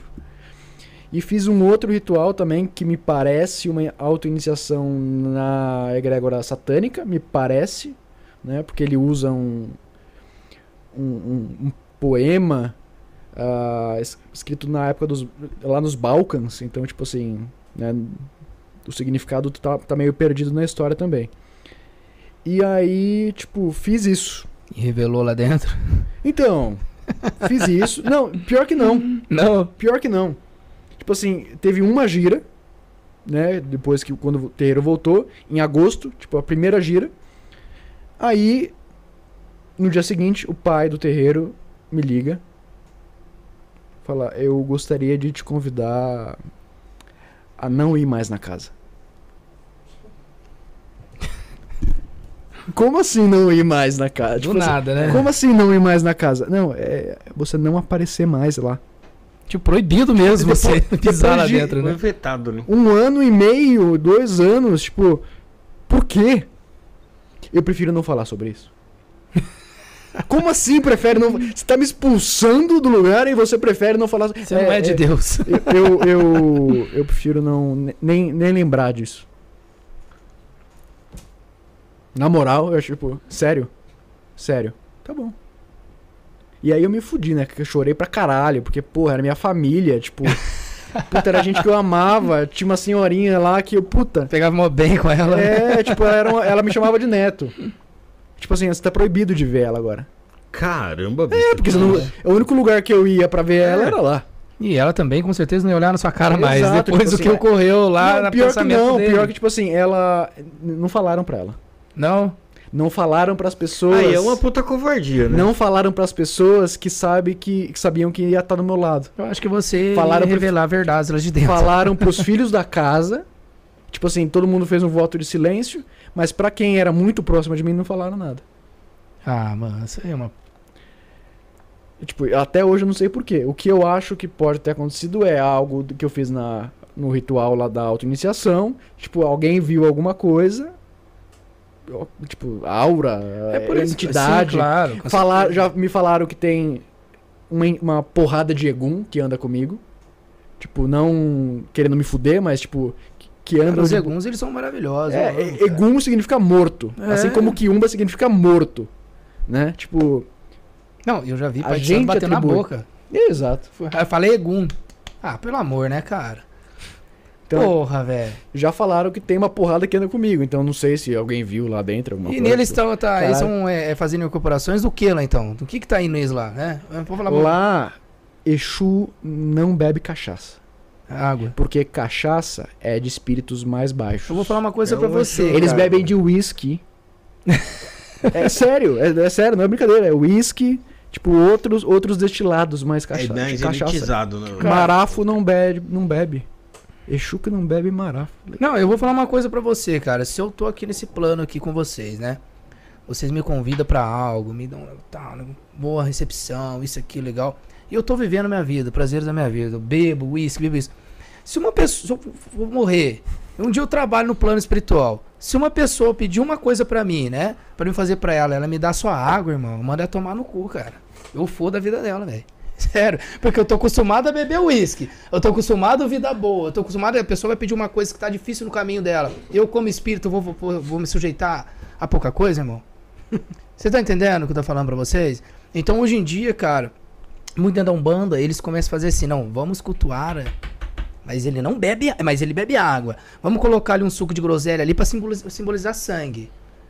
Entendeu? Hoje em dia eles não estão pondo a mão mesmo no ritual, mano. Eles não mexem mesmo com as coisas. E depois que quando vê um ritual feito verdadeiro, bacana por ele, vai Eu uso o sangue quê? nos rituais ainda, então imagina, velho. O sangue é vitalidade, poxa. O meu sangue. Exatamente. E aí- energia vital, O prazer. pessoal fala, Léo, você faz ritual com um Daimon, com teu sangue, você quer morrer? Tá entendendo? Aí eles falam, nossa, ele tá com Egum ali, mas o que que ele tá É. mexendo? O Exu lá é o quê, pô? O Exu é o quê? É o morto. Então por que que ele tem que estar com as coisas negativas e eles ali estão com, com seres de luzes perto deles? É, porque é como se, como se o Exu tivesse evoluído, na verdade, né? O Egum não. Esse é o que, o que é pregado. Sim. É tipo, o, o que parece é que o Egum é um ser que tem só instinto ali, né? É mais primitivo. É, Cara, isso gente é muito fala hipocrisia, isso, tipo, irmão. eu, eu acho que o Egum é o espírito que tava aqui, tipo, Lógico, o, cara. o Exu Ele vê o- é, ele é meio como uma, um capitão, assim, da legião e tal, tipo, ele tem um nível de Mas poder é mais evoluído, elevado. Mas você é. vai evoluir aquele Egum também. É, você vai exato. começar a o Egum evoluir pode ele. ser um Exu. É, com certeza. O tranca-rua que eu tô trazendo, eu vou trazendo o quê? Um, ó, um tranca-rua da Kimbanda, ele é o diabo. Da, da Umbanda é um ursinho carinhoso. Né? Ele não faz nada. Entendeu? Ele só vai ali, né? Faz o carinho em você e acabou. Entendeu? Aí da, um- da Kimbanda lá, ele já vem, ele faz o trabalho, ele tem garra. Irmão, vou falar uma coisa pra você, cara. Se você tá cultuando algo pra ficar igual um ursinho carinhoso dentro do seu quintal, tá? E a, e a Kimbanda ali tá cultuando ali um tranca-rua de verdade, um leão, entendeu? Se você não alimentar aquele leão, cara, as pessoas vão entrar dentro da sua casa e vai te roubar. Você entende? Eu vou ficar dando água e vou ficar dando é, é, é, é, só padeia de farinha pra entidade, pô. Pra depois me proteger de demanda pesada. Você acha que ela vai ter força pra isso? Cadê a vitalidade dela? Você entende? Então, se eu, eu tô junto com o médium, o médium tá me dando só padeia de farinha ali, um negocinho básico pra mim ali, e jogar uma demanda em cima dele, irmão, se eu não tenho uma, uma, uma estrutura pra mim, eu vou correr, que se foda ele. Você entende? Então, eu trato das minhas entidades de uma forma mais radical, entendeu? Dou sangue, trato do jeito certo. Se eu tô fazendo o trabalho pra me proteger, eu tenho que dar o que ela quer, pô. Entendeu? Saco vazio não para em pé. É assim nos alimentamos também. Entendeu? Através desses prazeres, dessas, dessas oferendas. Porque tem oferendas e tem acordos também. Entendeu? Então, se você não colocar algo bom pra ela, irmão, a primeira demanda que tacar em você, você vai se ferrar. Ô Paulo, você, como disse que fez um caminho independente, né? Trilhou Sim. um caminho só, solo. Como é que você teve confirmação de tudo isso que você Não, fala? cara, eu, exemplo? eu, eu tive uma pessoa que entrou no meu caminho um tempo, mas depois ela saiu. Cara, porque eu vou falar uma coisa pra você. Eu passei diversos, diversas casas, né? De Umbanda, Kimbanda, é, essas iniciações. Passei, Candomblé. E, cara, eu vi ali um seguinte, uma coisa que eu via sempre neles era o quê? Eu, eu, eu fui procurar, né, prosperidade e entendimento da, da espiritualidade, entendeu? Melhor ali. Mas só que eu, eu tive sempre minha entidade que ia contra algumas coisas deles lá dentro. E eles falavam que eu tava com o diabo. E eu estando com eles, a minha vida tava ferrando. Entendeu? Eu tava só se fudendo. Não tinha prosperidade nenhuma, não tinha nada com nada, irmão. Porque primeiramente, cara, o que eu sempre, que eu sempre pedi foi o quê? Prosperidade é, espiritual, inteligência que eu quis. Porque através da inteligência eu vou buscar a prosperidade do dinheiro. Uma coisa liga a outra. Entendeu? Não adianta você vai querer dinheiro que você não vai ter. Se você não for uma pessoa tiver uma prosperidade espiritual, o dinheiro não vai vir até você. Então, cara, é, eu comecei a fazer meus rituais que eu mesmo, através do jogo, de, conversava, eu mesmo tinha contato com a minha própria espiritual, minha própria entidade. Né? Eu mesmo cuidei da minha própria entidade, eu nunca deixei na mão dos outros, porque até então a mão, a mão é dele, né? Os pensamentos vêm dele. Então não sei na hora do corte o que ele está pensando ali. Entendeu? Então o que é meu, quem tem que cuidar sou eu. Então tudo que eu comecei a fazer, cara, começou a dar certo na minha vida. Minha vida começou, sabe? Só subindo, só subindo. Então eu, além de eu fazer uma coisa, cara, eu nunca tive dúvida, dúvida de nada. Porque a dúvida, ela traz a negatividade para você. O seu inconsciente, subconsciente, ele é pequeno. O seu consciente, ele é maior. Então a magia, ela vem do inconsciente. Ele é pequeno. Se você pensar junto com o consciente, o consciente ele fala mais alto. Entendeu? Então aqui eu não tenho dúvida de nada, cara. Eu faço, entendeu? Tenho certeza que aquilo já aconteceu e eu vou fazer o que no meu consciente? Buscar isso. Entendeu? Eu não vou deixar isso vir até mim. É o equilíbrio, pô. E como você lida com aquela famosa pergunta que o pessoal fala, e aí, quem te... você foi iniciado por quem? Não, cara, eu fui iniciado uma pessoa. Entendeu? Eu até fui iniciado por essa pessoa, mas um, um atrito entre ela, brigas. Porque até então, um momento, ela queria me manipular e eu já não queria mais. Entendeu? Tem um certo caminho, né? Ou de praxe. É, já quer manipular e eu não queria mais. Então, cada um segue seu caminho. Falei, beleza, eu sigo o meu. Entendeu? Hoje essa pessoa. É, eu não vou dar hype pra ela, não vou falar nome, né? Mas no off eu falo pra vocês. Mas hoje essa pessoa ela se encontra sempre, né? Tá fudida. E até vem em mim mesmo pedir ajuda. Já veio aqui? Hã? Já veio aqui? Não, essa pessoa? Não, não, não. Entendeu? Então é. E eu comecei minha vida, cara. Comecei minha vida, entendeu? Comecei pros 17, 18. Comecei a, a focar bastante, né? Na verdade, desde pequeno. E comecei a usar essas magias que eu escrevia agora pra mim.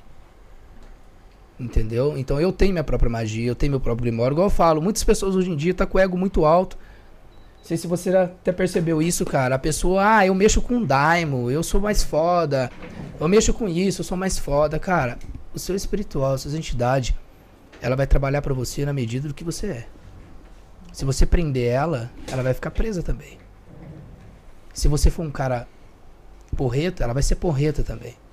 Então as pessoas hoje em dia estão com ego alto, cara. Tipo assim, ah, eu mexo com Daimon, tenho um sigilo de, de Beuzebu, tenho um sigilo disso e aquilo. Sou pactuado Sou- com o é, capeta.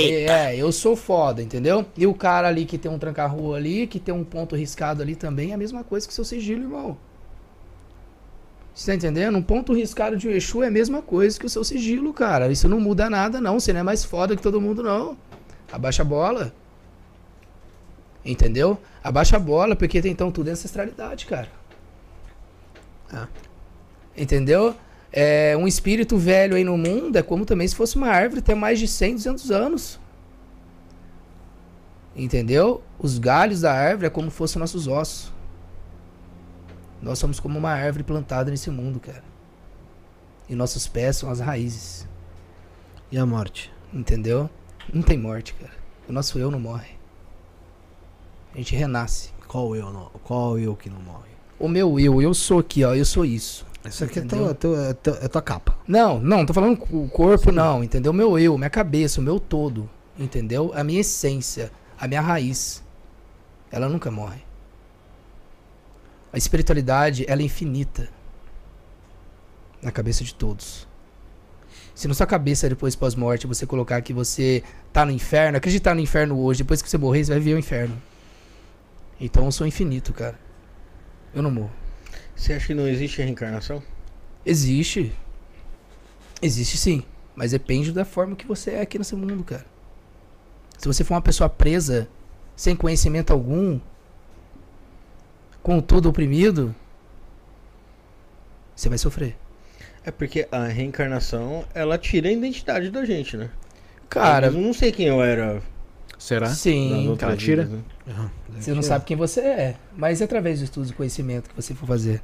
Ó, te contar uma. Será que você não vai lembrar quem você era? Não, um- uma, uma coisa que até hoje eu não sei que, que porra que aconteceu. É. há um- acho que há algumas semanas atrás, eu usei acho que 2 gramas de cubensis pra falar: olha, eu vou, eu vou aprender a usar e vou me dedicar a usar o espelho negro. É ótimo. É pra isso. Né, tipo, porque ele te ajuda, o cubensis te ajuda a não piscar, que é essencial a- a, né, ao espelho negro, e também ajuda na distorção visual. E aí eu vi primeiro ah, um rosto bem redondo, né, cheio de perfurações, assim, alargador grande na orelha, no lábio e tal. E aí a voz que passou na minha cabeça é: Você foi um canibal. Tipo um, eu- é, tipo um líder de, de tribo indígena lá na região da Bolívia e tal, por isso com o rosto mais arredondado. Canibal. Então quando os colonizadores vinham, sua tribo, sua tribo pegava, ma- matava e comia eles. Aí depois o rosto é, arredondado foi virando um rosto mais fino e tal, mais europeu. E eu vi um- até um chapéu preto. E aí a voz na minha cabeça falou: Você também foi um pirata. Tipo, você não era especial nem nada, mas você era um pirata. E você adorava aquela vida porque era de dinheiro e mulheres e putaria. então, assim. E hoje você tá aqui. E o que me foi passado naquela mensagem foi: você, todas essas é, nessas encarnações, você era um rebelde. Você não permitia que aqueles que eram o certo, a ordem, tomassem conta. O, o canibal que comia a civilização, os, os civilizados, os brancos. O pirata que ia contra a ordem do império. E aí um amigo meu até tirou no tarô depois o João, João Otávio, saudoso João Otávio. Morreu? Tir- Hã? Morreu? Não. Arte do todo no Instagram.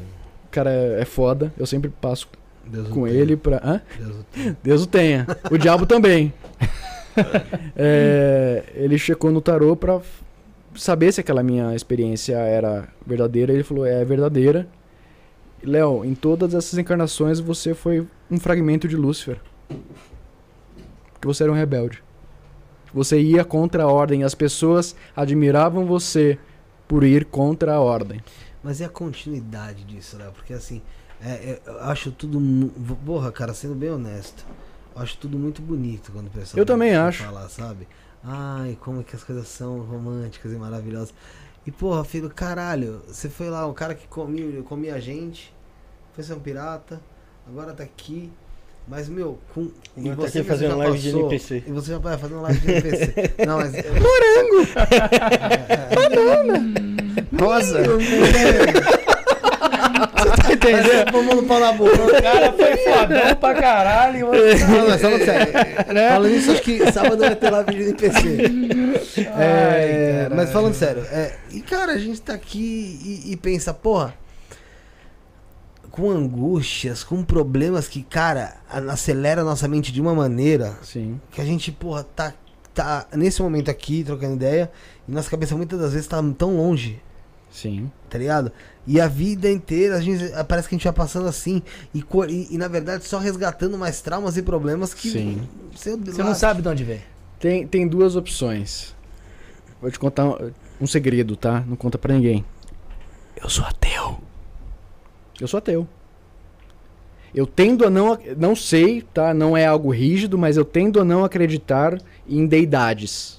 Eu acho que tem muito mais uma questão de egrégora do que de um ser que existe, seja ele qual for. Mas aí, cê- mas aí não é um ateísmo, né? Então, tem vários nomes, tem vários tipos de ateísmo. Ateísmo forte, ate- ateísmo fraco, ateísmo branco, ateísmo preto. Tem uma caralhada. O meu seria do tipo assim.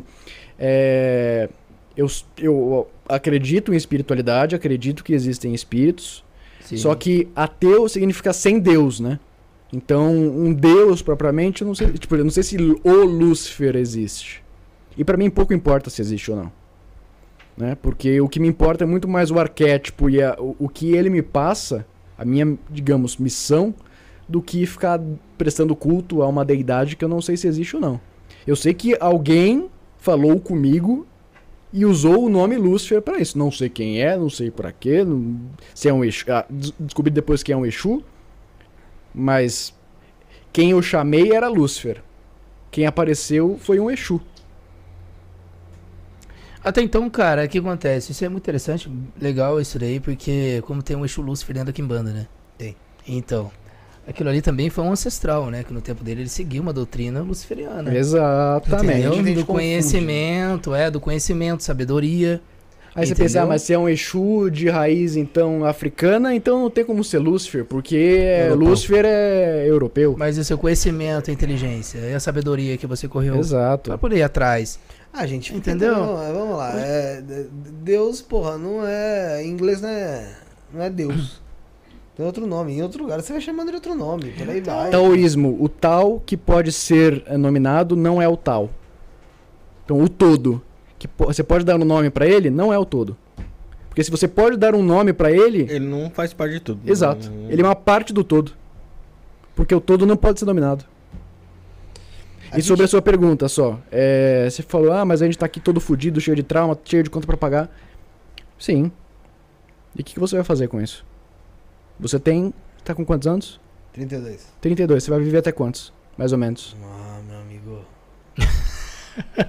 60, 80? 80. O que, que você vai fazer com esses anos que te restam? Não, a cara dele, Leona. Não, será que eu chego até lá? É engraçado porque assim, é, é o que eu volto a falar, a gente não tem tempo tanto pras coisas que a gente não consegue às vezes nem planejar nossa vida, mano. Como que vai ser? Desde que. A gente, não, mas a gente vive hoje, mas né, e esse viver hoje, a gente vai vivendo dia após dia. Daqui a pouco a gente tá com 60 anos vivendo hoje. Por hoje, isso. hoje. Por É isso. Tá fudido. Mas sabe o que, que é? É que as pessoas hoje em dia não, não, não dá mais atenção no dia a dia dela, cara. Igual eu falei pra você aqui, ó. Eu estou aqui conversando com vocês, toquei nesse microfone, toquei nessa caneca. Eu tô vivo, cara. Eu tô vivo, porra. Eu vou atrás, eu vou buscar, eu vou respirar. Eu vou cuidar de mim, pô. Entendeu? Eu tô vivo. Eu tô aqui hoje conversando com vocês. Eu tenho que aproveitar esse momento. Felicidade, porque também muitas pessoas queriam isso aqui hoje. Muitas pessoas queriam ter um podcast. Eu tô vivo, tô fazendo novas amizades. Entendeu? Tô, tô, tô buscando novos conhecimentos. Pra me montar o quê? A minha própria história de vida. Porque depois, quando a gente morre, será que você vai ter o prazer de tocar nisso de novo? Não sei. É, é, eu Tá vi. entendendo? Eu acho, que, eu acho que a grande pegada é o que você falou mesmo, mano. Tem que viver feliz. Não adianta nada você viver reclamando. Que nem, mano, o Felipe, ah, não sei o que, não, não quero viver, não sei o que. Mano, acaba, vai, vai viver até os 80 anos, não vai aproveitar nada e realmente. Você sabe qual que é a real? As pessoas hoje em dia estão sobrevivendo só. Ordem nessa porra! Na boa, na boa, na boa. Mano, eu sou o cara que mais me fode de trabalhar nessa porra aqui, tá ligado? Mano, eu me fodo pra caralho. Eu, eu teria tudo pra ficar reclamando e chorando, tá ligado? Mas, mano, Olha eu pra você ver. cima, meu brother, A não energia desse ser- cara não aqui, vai mano. Ser, não vai ser alguém que vai pagar minhas contas, meu aluguel ou não. E, mano, eu já aceitei viver desse jeito e, E caminho, é mano. isso Como daí, psicanalista, eu tenho a palavra aqui. Da pátria, caralho. Tá certíssimo, É correto. que, é que os problemas eles divergem. mano. Exatamente, eu quero falar. Um Mas negócio olha, Exatamente. A, a Sara me falou eh, eh, outro dia que, pô, eu, eu- fez muito sentido pra mim. Que, pô, o negócio é você fantasiar a sua vida mesmo, cara. Ela me Não adianta, um tempo eu atrás acho. também, você acredita? Talvez, vocês o talvez. Que- realmente, que o que eu tive Que, na mano, minha você tem que Lúcifer. mesmo. Você falar assim, pô, eu vou pra Praia. Grande. Uma coisa que tá dentro do mesmo. meu livro, cara, que eu, que eu tô escrevendo lá, terminando, Lúcifer. Lúcifer no reino inferno, vamos colocar entre aspas aí. Num reino que todo mundo fala, ele é o senhor, dono do inferno, o rei do inferno. Então, o inferno ele tá dentro da onde, irmão? Dentro da sua cabeça. Esse Lúcifer, ele reina no inferno, ele é a luz que ilumina suas trevas, o conhecimento. Então vamos lá, cara. Se você coloca Lúcifer dentro da sua cabeça, ninguém te manipula e você reina sua própria sombra. Você ilumina seu caminho escuro. O inferno e Lúcifer, quando ele entra na sua cabeça, ele te muda, ele te deixa uma outra pessoa. É por isso que você acaba sendo o próprio Lúcifer dentro de você mesmo, iluminando a sua escuridão e sendo a luz no seu caminho, aonde você não cai mais no abismo. E se você cair, você já passou por ele. É, é- é que assim. Entende? é- eu entendo o que você tá falando. Eu tenho uma palavra pra você antes. Não, é, eu, eu- eu vou fa- falar bom. se você já completa, porque pode Tá ser bom, que tá bom. os, pro- a- os problemas eles divergem. O que o Bruno falou, de fato ele tem razão. Você tem que Exato. aproveitar e ir pra cima e tal. Mas acontece, tem muita coisa que às vezes te segura, velho. Sim. Muita coisa te segura, porque, cara, é, pelo mundo que a gente vive, pela situação que a gente tá, por situações, por escolhas que a gente já fez, deixou de fazer. Você tá Mas entendendo? vive agora, irmão. E- então, mas justamente, o agora, ele, geralmente ele tá sendo influenciado por alguma Ele é coisa. O do agora ele passado, vai né? ser agora, o agora ele vai ser amanhã. Se eu buscar a energia do passado, eu não vivo agora e também não busco o meu presente. Você entende? É como você pegar uma foto de um ente querido e ficar chorando por ele agora, meu irmão. Você vai viver lá atrás. Porque você busca essa energia no presente seu e te afeta no futuro. Você entende? Mas o futuro ele tá no seu presente. Você entendeu agora? o que Eu tô querendo dizer pra você? É que eu vou construir ele hoje. Exato. E você vai correr atrás hoje. Então, se você pega uma foto de um ente querido, começa a pensar nele, chorando nele aqui agora, você vai voltar lá atrás. Culpas, ou remorso, ou algo do tipo. E você leva pro seu presente. O seu presente, ele estraga o que tá pra você buscar no seu futuro. É, é o fato, talvez, de você. é, vibrar em, em- outra, em outra pegada, vibrar em uma outra energia. Tipo, sei lá, você tem um problema. é, quando a pessoa tem algum- alguns problemas de, de ordem psiquiátrica, mesmo quando eu digo psiquiátrica, é porque o psicólogo não vai te ajudar naquele momento e tal, e você precisa dar uma medicação. É. É porque você já tá num, num nível um pouco pior. Você diz o que? Da pessoa se distrair, talvez? Tipo assim, cara, eu vou falar uma coisa pra quando você. a cabeça da pessoa estiver lotada Eu vou falar uma coisa? coisa pra você assim. Eu vivi depressão, cara. Fudido. Jogado no quarto e não querendo falar com ninguém. Fudido mesmo. Fudido. Cabeça pesada, corpo regaçado. Eu não, eu não tinha ânimo de levantar pra poder almoçar. Eu passei por isso. Mas eu vou colocar isso pra você, cara, e cheio de problemas.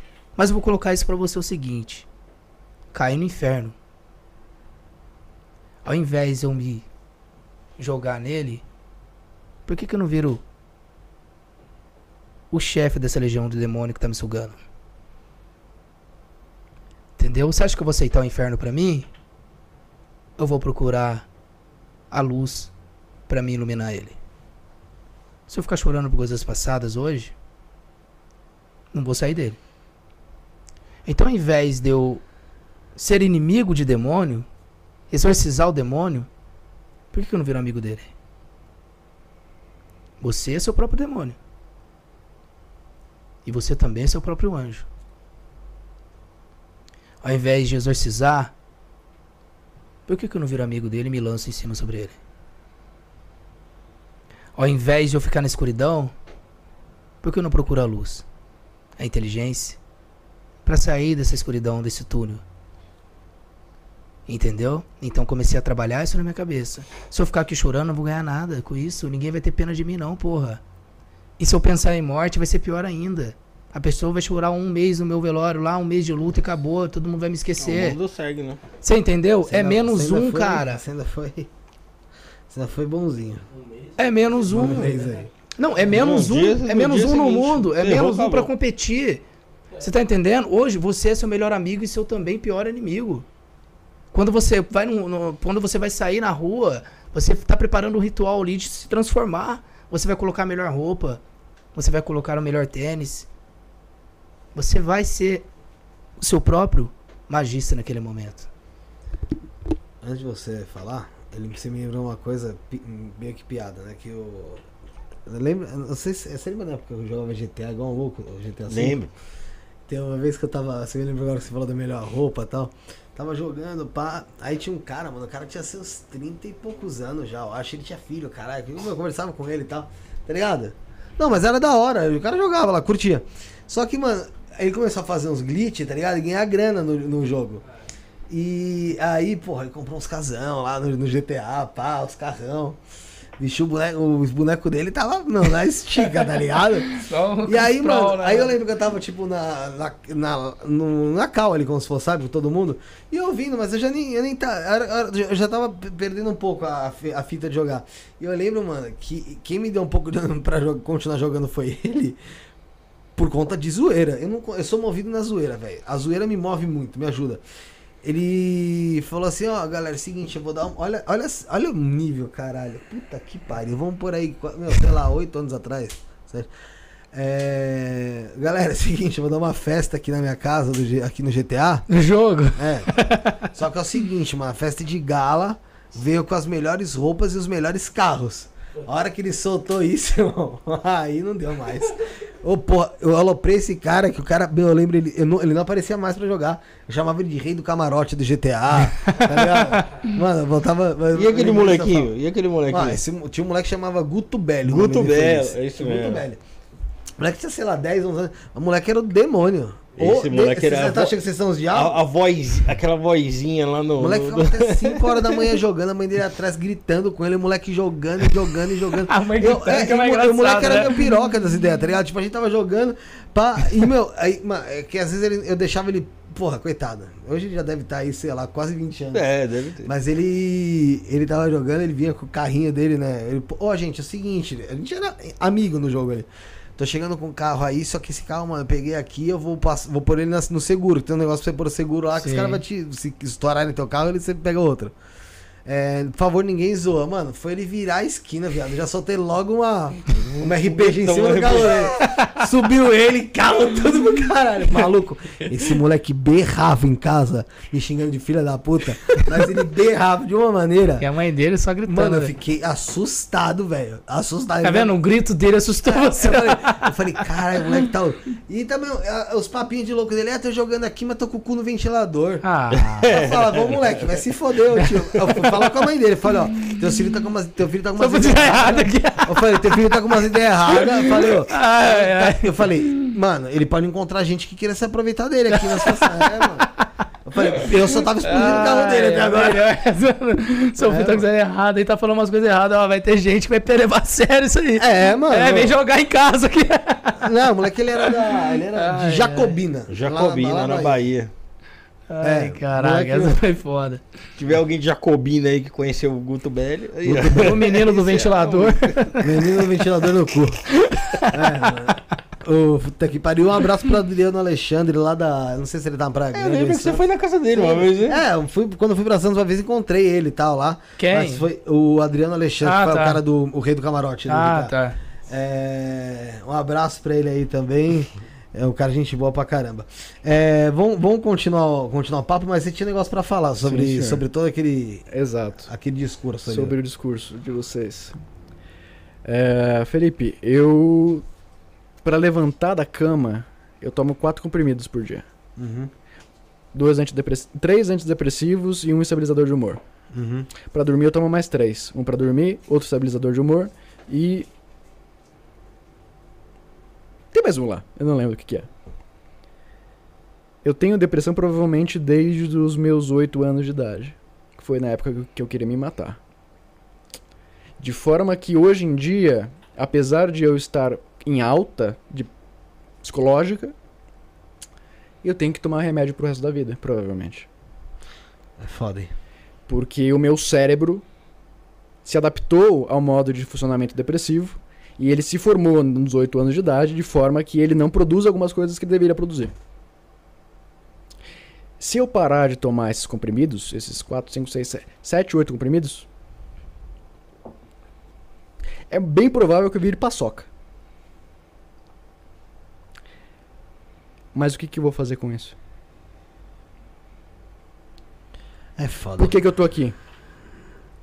Por que, que você tá aqui? Então, eu não sou a pessoa pra você perguntar isso. Eu sou, é, você é exatamente Não, a pessoa que. Lógico Sabe que por quê? é Sabe por mesmo, quê? Ele mesmo. Sabe por quê? Pô, Felipe? cara, pelo Sabe amor, por quê? cara. Porque você tem uma péssima autoestima, você se acha um bosta. Isso eu tô lendo pelo que eu vejo de você e pelo que eu sinto de você. Você se olha no espelho to- todo dia e não gosta do que você vê. Você acha que você poderia estar muito melhor na sua vida. Tô errado? Não, lógico que não. E você se esconde por trás do humor. Sempre. Porque o humor é uma Os forma caras, de né? lidar com o sofrimento. Tudo isso. A maioria das pessoas que trabalham em comédia, essas coisas, a maioria são depressivos, né? E, e olha que eu nem, e olha que eu nem faz um programa, faço programa de humor, que a ideia bem era chegar mais puxada pro humor, mas. Você talvez precise tomar remédio psiquiátrico, Toma, fazer terapia, toma, fazer terapia, não faço. Preciso. De- muito. deveria fazer. Deveria antes fazer terapia, depois remédio, mas ok. Preciso muito. Mas o que, que você vai fazer com isso? Por que, que você tá aqui hoje? Oi? Por que, que você tá aqui hoje? Por que, que você não tá na cama? Eu tô aqui pelo um- por algo que me segura muitas das vezes e por objetivo que O quê? eu coloquei na cabeça que é fazer isso aqui acontecer. Por quê? Porque isso aqui era um sonho. Por quê? Porque eu idealizava já há muito tempo. Mas era uma coisa que eu não sabia e não conseguia colocar em prática. E você não fez acontecer tudo? Então, vamos lá. Eu acabei de. Eu, eu, eu não fiz acontecer sozinho. Mas peraí. Eu penei muito, cara, pra, pra, pra fazer o programa hoje. Hoje pessoa, algumas pessoas devem achar que, sei lá, a gente sentou aqui, começou a fazer o podcast e já foi. Não, pô, eu trabalhei Isso aqui é vários sangue. sábados e vários domingos É um de sacrifício. graça. É sacri... Sacrifício. De graça, de graça. Feriado, é. Ô, eu cheguei a fazer, mano, cinco, seis jogos em um dia.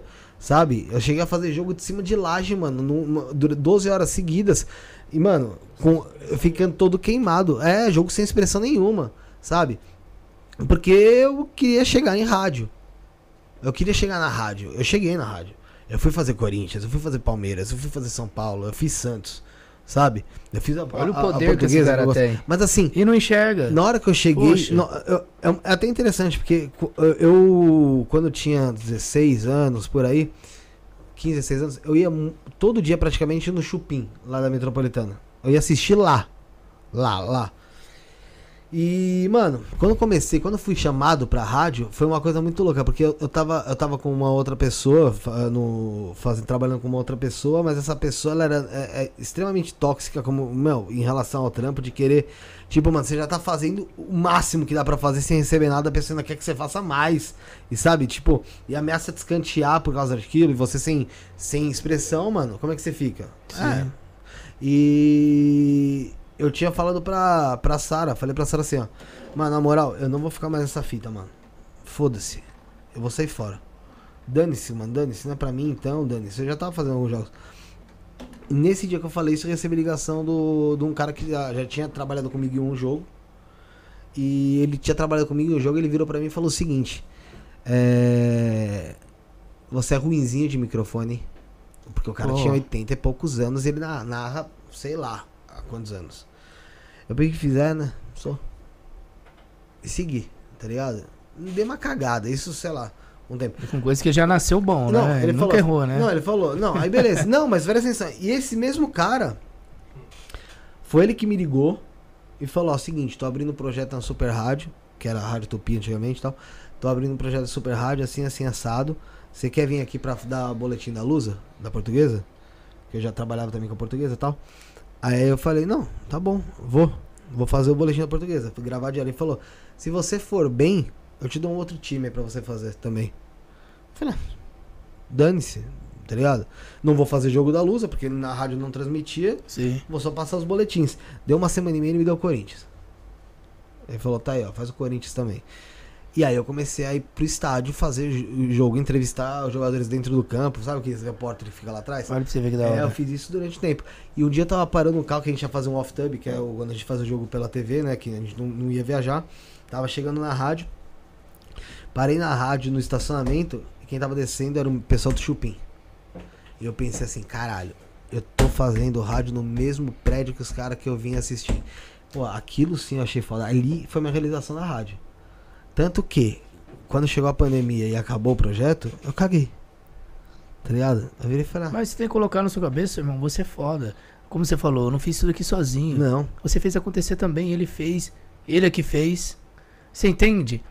Por isso que todos nós, cara, muitas das vezes, é, temos que se unir e não ser inimigo do outro. Porque você com o poder seu que você teve de coragem de chegar até aqui, ele também teve e ele também teve. Você precisa dele pra algo, ele precisa de você também pra algo, e você também precisa um do outro. Mas você falar tipo assim, eu não fiz, eu não realizei, é claro que você realizou, cara.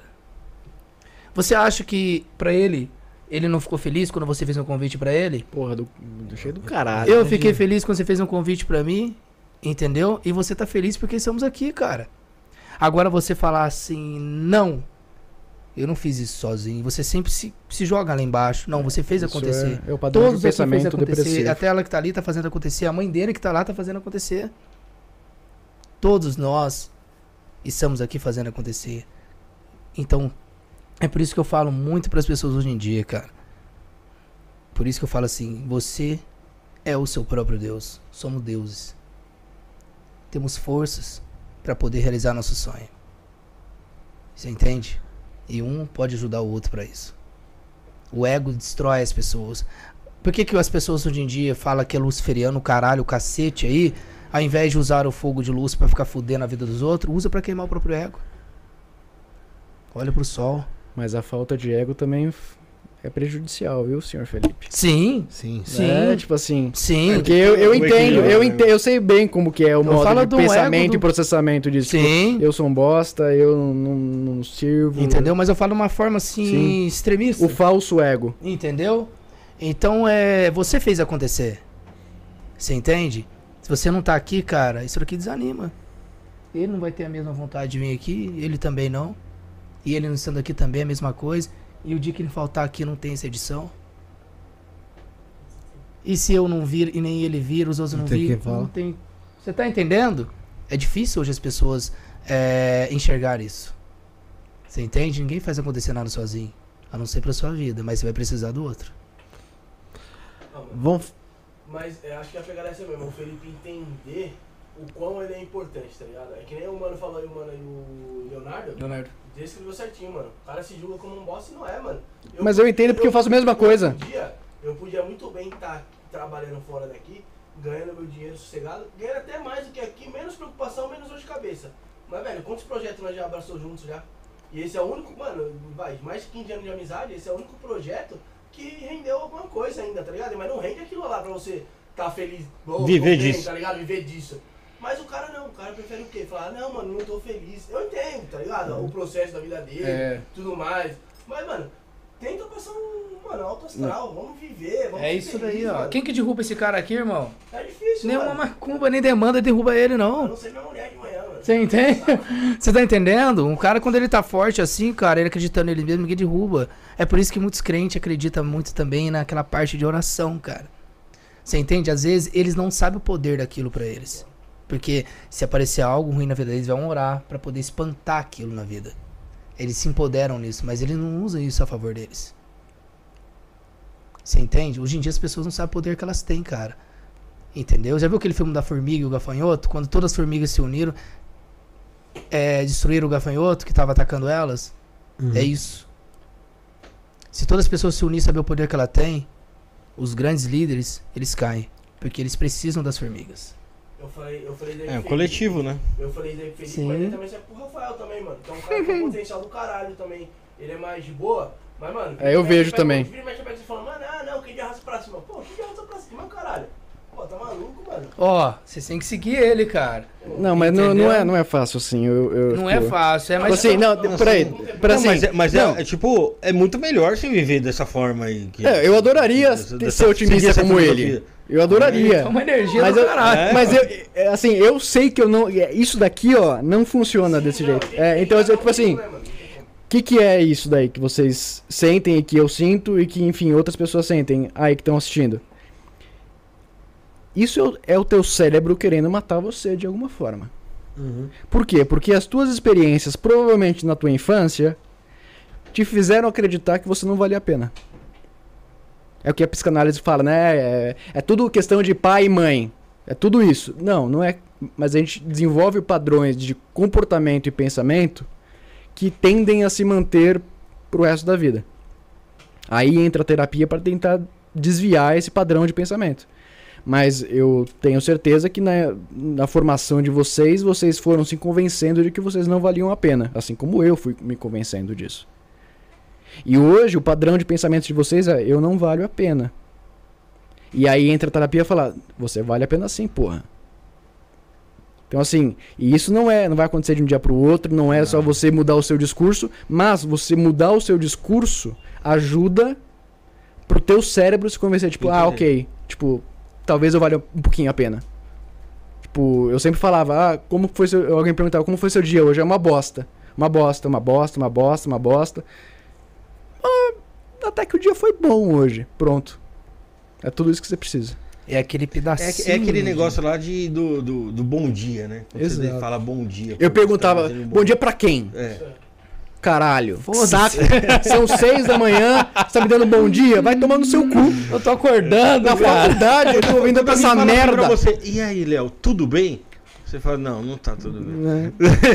Então, é, é o que eu falo pras, Cara, eu era pras pessoas. assim. Tipo assim, as pessoas você me. alguém dessa, você fode com a pessoa, porque você É. pega pra Cristo a pessoa, viu? Você fala assim, ó, tudo bem, a pessoa pega até trauma. Você fala, não tá Pega. tudo bem, não, deixa eu te Não falar tá uma coisa bem. aqui da minha vida. Aí você começa, meu irmão, quatro horas. Quatro horas. Então, chora, eu- você sobre isso. Do mundo. Então. É, se, se me pegar, fala de... Eu pergunto pra alguém, ei, tá tudo bem? A pessoa, tá, tá sim. Eu falo, tá, agora me responde de verdade. Ah, mesmo? Tá mesmo?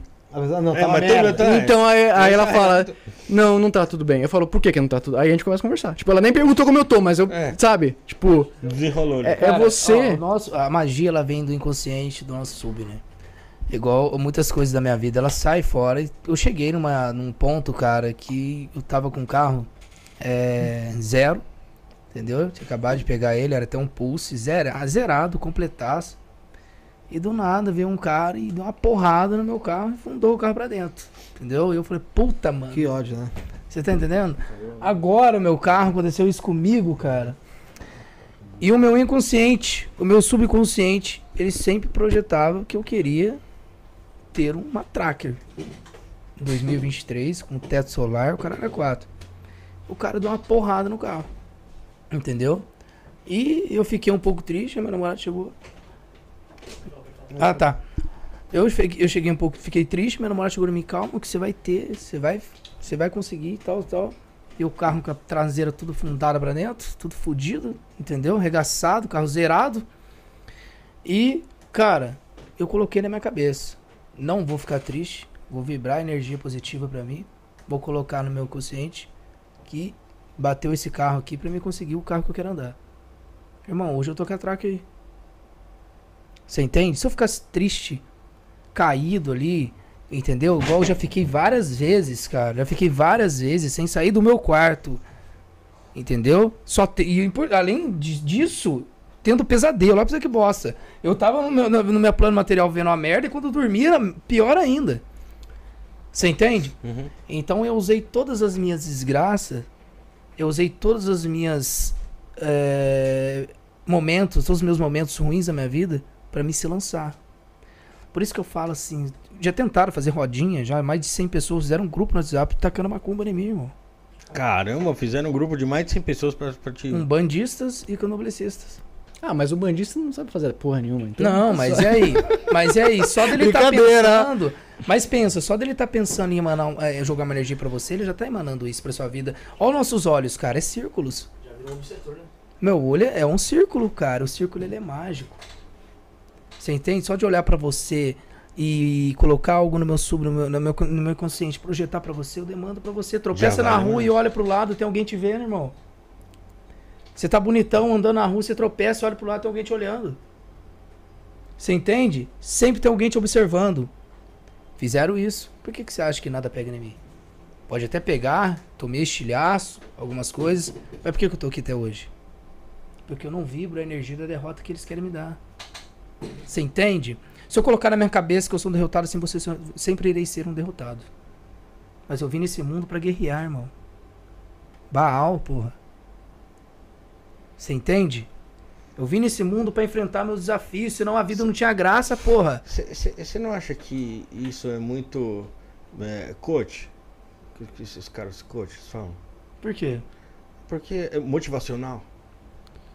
Sim. Mas se eu não me motivar, quem que vai?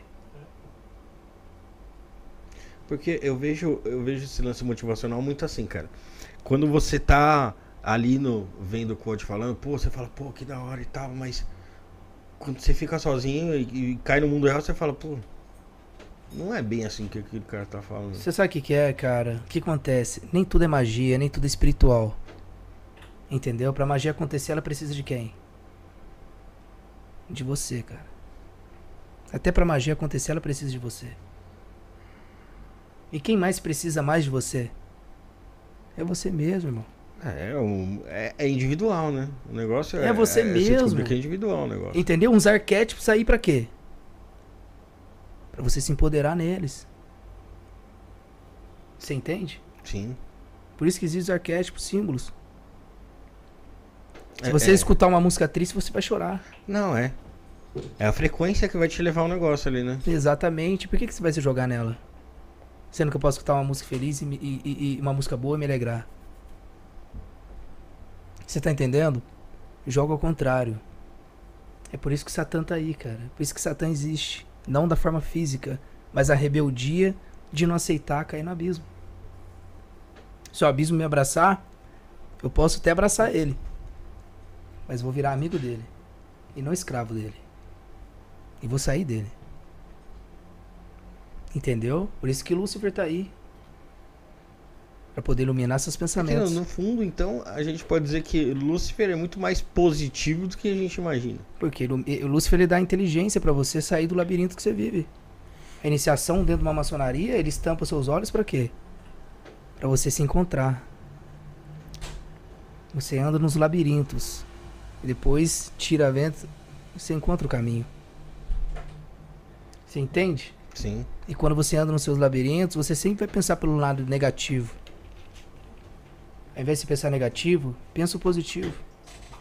Até mesmo pra magia acontecer, você tem que estar ali pensando ali uma coisa correta, positiva. Tem que ter foco. Você entende? Uhum. Então, por isso que eu falo muitas vezes, né? Por isso que tem os sigilos arquétipos. Pra poder tirar dessa energia negativa. A música de guerra, pra poder te dar poder dentro de um ritual. Você tá entendendo? Somos da natureza. Não, bacana. Você entende? Ao invés de ser presa, você é o caçador. Você inverter a posição do jogo ali. Né? Inverte a posição do jogo. Mas isso não é da noite pro dia, porra. Não existe isso. Uhum. Entendeu? Eu também fiquei ali uma bosta. Eu era um merda, entendeu? Não é da noite pro dia isso que acontece. Mas vai fazendo, isso é processo de ritual. Faça isso na vida de vocês, pra vocês verem. Até mesmo quem tá assistindo em casa. Façam isso. Depois vocês voltam aqui e contam. É ver como é que a vida muda. Ao invés de entrar no. Você não vê que no banho, quando a gente vai tomar banho, a nossa mente vai longe? Pra caraca. Tem gente que cria música até tomando banho. Sim. Por quê? Seu inconsciente, subconsciente, ele navega. Lá trabalhando. Mas todo... foi uma visão que eu tive ontem, tá ligado? Até o Rafa falou dessa questão dos coach aí. Eu acho que a maioria, mano, pra ser bem sincero mesmo, é tudo balela, tá ligado? Vi até uma rapaziada aqui que falou, ah, mano, ganho 10 mil por dia, não sei o que, não sei o que lá. Ah, Mano, balela, tá ligado, parceiro? Vamos ser bem sincero, eu acho que você aprende muito mais com o teu inconsciente do que você ir ali numa palestra ou algo do tipo. Eu acho que aquilo ali te motiva, ali, você sai motivado, é que nem o Rafael falou. Mas aí você cai na realidade, que não, você tem que acordar e tal. É, exatamente. Exatamente. O seu inconsciente, cara, ele, ó, você sonha acordado e dormindo. Entendeu? Literalmente. Você começa a sonhar a partir do momento que você trabalha com o seu inconsciente, uma meditação, dentro de um banho, até mesmo almoçando. O seu inconsciente ele navega, irmão. Você começa a montar projeto. Você começa a montar tudo. Mas quando você cai no seu consciente, o que, que você coloca? Ah, mas eu acho que eu não vou conseguir isso. Você, Vai mesmo, se sabotar, você né? mesmo se sabota. Entendeu? Então, cara, se você falar pra mim que eu já tive vida boa, eu nunca tive não, irmão. Nunca tive vida boa, não. Tudo que eu tenho hoje, que eu conquistei hoje, fui eu. Sozinho. Sozinho. Você entende? A espiritualidade, ela existe na minha vida, mas eu não coloco ela como um, ser Deus pra mim, entendeu? Não. Eu faço parte dessa egrégora. Eu não sou submisso a ela. Entendeu? Eu faço parte desse, dessa magia. O mundo é mágico, porra. Até mesmo uma, uma, uma, uma borboleta ou uma pipoca que estoura numa panela que se torna comida pra você. Tudo é ritual. Sim, pô. Então quando você começa a entender isso, a sua vida muda. O seu eu muda. Entendeu? Até mesmo tudo que a gente vai fazer, uma roupa, um corte de cabelo, um- um- um- a unha que ele pintou, ele fez um ritual pra vir pra cá, porra. Sim, cara. É o ritual. é Ele se verdade. empoderou nisso. Nada é- Você entende? A magia, ela tem suas práticas, ela tem suas fantasias, as artes. Você se torna símbolo.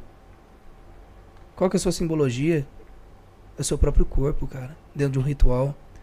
Eu sou muito, eu confio muito mais num cara abrindo um ritual, até mesmo ele com ele lá, na sessão dele sozinho, individual pra ele, ele colocando o corpo dele nu lá, do que ele ficar sozinho pra ele, colocando fantasias de diabo. Você entende? Eu não, vou, eu não vou olhar pro cara e vou falar assim, não, aquele cara ali não é satanista, aquele cara ali não é ocultista porque ele se veste de um jeito, ele não é... Não, irmão. A magia tá dentro de você, ela é infinita, porra. Eu vejo hoje em dia muito errado suposto sacerdote proibindo gays, lésbicas, qualquer que seja para entrar, proibindo entrar dentro de templo. E o que, que você fala pro macaco? Que ele é- os dois são masculinos, né? Macho ali. Um beijando o outro, ele é gay? Até então na antiguidade não existia isso. Sim. Você entende? Hoje as pessoas veem separar as pessoas e não unir. Sim. Segregação, né? Ali, né? Exatamente. Então nem tudo é magia. Se empodere vocês primeiro, Pra depois querer mudar a vida de alguém. Mude a sua. Entendeu? Então é isso. É, pô, Leonardo, pra gente eh, mudar o assunto um pouco aqui, cara, você também é, você tem muita, é, como eu posso dizer, cara, Bala na agulha. bala na agulha pra falar de criminologia, né, velho? Esse cara Segura. é foda. Segura, o Felipe segurou, o Felipe vai voltar ali, ó. Porque antes de falar disso, tem que falar de um colaborador nosso. Ah, então manda, manda bala, manda, manda bala. Manda bala. Vamos falar da, do Caminho de Luz? Vai rendendo, vai rendendo. Vamos falar do Caminho de Luz? Antes disso, o Rafael, rende aí rapidinho. Então, ô, Léo, ah, ah, cara, você acha Tá que montado, não? é, esse lance de, da, da, da negatividade ali e tal pode levar pode levar as pessoas pra, meu, é, cometer crimes, esse tipo de situação? Não. Não a cometer crimes. Talvez a ajudar a cometer um crime. Porque assim, Encorajar ali, você fala. encorajar também é uma palavra forte, porque assim, é, tipo assim, eu teria que dar uma puta de, um, de uma conceituação geral do que é um crime. Porque, por exemplo, vamos lá. Matar alguém é crime? É. É? É que é, depende da situação, né? Ah. Você não vai perguntar pra mim. que você- Eu também, ué. Me diz, você não mata a gente pra fazer seus rituais satânicos? Não, lá? isso não. Existe isso. Matar ou doloso, né? Ah, um crime doloso. É, é um homicídio doloso, é? É. E se alguém entrar na tua casa? Aí é defesa, né? É crime. Legítima defesa. Depende do que a pessoa, porque a pessoa entrou na tua casa. Não, se ela quiser, sei lá, você não sabe. na sua você não- casa, você não sabe- presta atenção, é, né? é Você maldade, vai ter- né? Não, um amigo então. Na madrugada, não, na madrugada ali, ó. Você não sabe quem é. É uma pessoa Ah. aleatória lá. É crime. Pulou, pulou, mano. Ficou, né? é crime. Pulou, ficou. Ah, ou eu corro ou ele morre, tá ligado? É crime ou não? É. Se você matar o cara. Não, é. Não, na lei é crime, mas e na minha cabeça? Eu pisando aqui, tem um advogado aqui, ó. Quer sentar lá? Fala lá. Melhor que eu eu nem sei mais onde eu tô. Normalmente as pessoas falam, sim, é crime. Sim. Mas aí, na verdade, a, justiça falou o seguinte: olha, não é crime porque a pessoa estava no seu domicílio e tal. E existe uma excludente de licitude. Que é a seguinte: tipo, a, pe- você não, a pessoa invadiu tua casa, você não sabe o porquê, então não é crime. Então, veja que não é matar alguém que é crime, que é considerado inadequado. É matar alguém sem um motivo justo. Porque o Estado, o Estado brasileiro tem autorização para matar pessoas. No Código Penal Militar tem crimes que são punidos Tem. com a morte. Trair a pátria, aquele Exato. todo pode ser Então, matar alguém não é errado. Depende. Então, quando você me pergunta, ah, será energia Eu negativa? depende de quem você é. Eu- também, também, também. Mas assim, é, meu ponto é. em um, em um nível geral, não existe um crime que seja sempre punido. É muito depende de quem você é, de onde você está, dos motivos pelos quais você fez. Então, quando você me pergunta, ah, um crime, uma energia negativa, É. uma demanda, ajuda no cometimento de um crime? Depende. Depende do, de quem a pessoa é, depende do que a pessoa queria fazer. Por exemplo, se você, se uma pessoa quer matar outra, por exemplo, eu odeio o Felipe, porque ele me chama de Tícia. Eu falo, eu vou matar o Felipe. e aí você sabe disso. E aí você faz um trabalho pra mim, ficar com mais raiva ainda do Felipe. E, é- e que realmente querer matar ele. O seu trabalho vai me ajudar a matar ele. Incentivar, né? Vai dar um empurrão ali. né? Exatamente. Mas se eu não tivesse essa, essa vontade de matar o Felipe, seu trabalho ia ter algum efeito? Não, pô, Não. porque você não teria motivo nenhum pra. Exatamente, porque. Mas, mas, é, é, mas é, é exatamente é por isso a pergunta, porque né, a pergunta é: se alguma entidade negativa pode falar assim, pô, vai lá e dá um tiro aleatório naquele cara ali. Ó, um caso da minha família que eu tenho quase certeza que foi um caso de obsessor. Meu avô tinha ali o obsessor, provavelmente. É, minha tia na época foi numa, numa mulher lá, uma, uma senhorinha, e uma cartomante e tal. E ela falou: Olha, é, seu pai vai passar da terceira geração, mas não vai, não vai chegar na quarta. Como assim? Não explicou. Mas a gente precisa fazer um trabalho pra. Porque ele tem algo com ele. Ok. Fizeram o trabalho.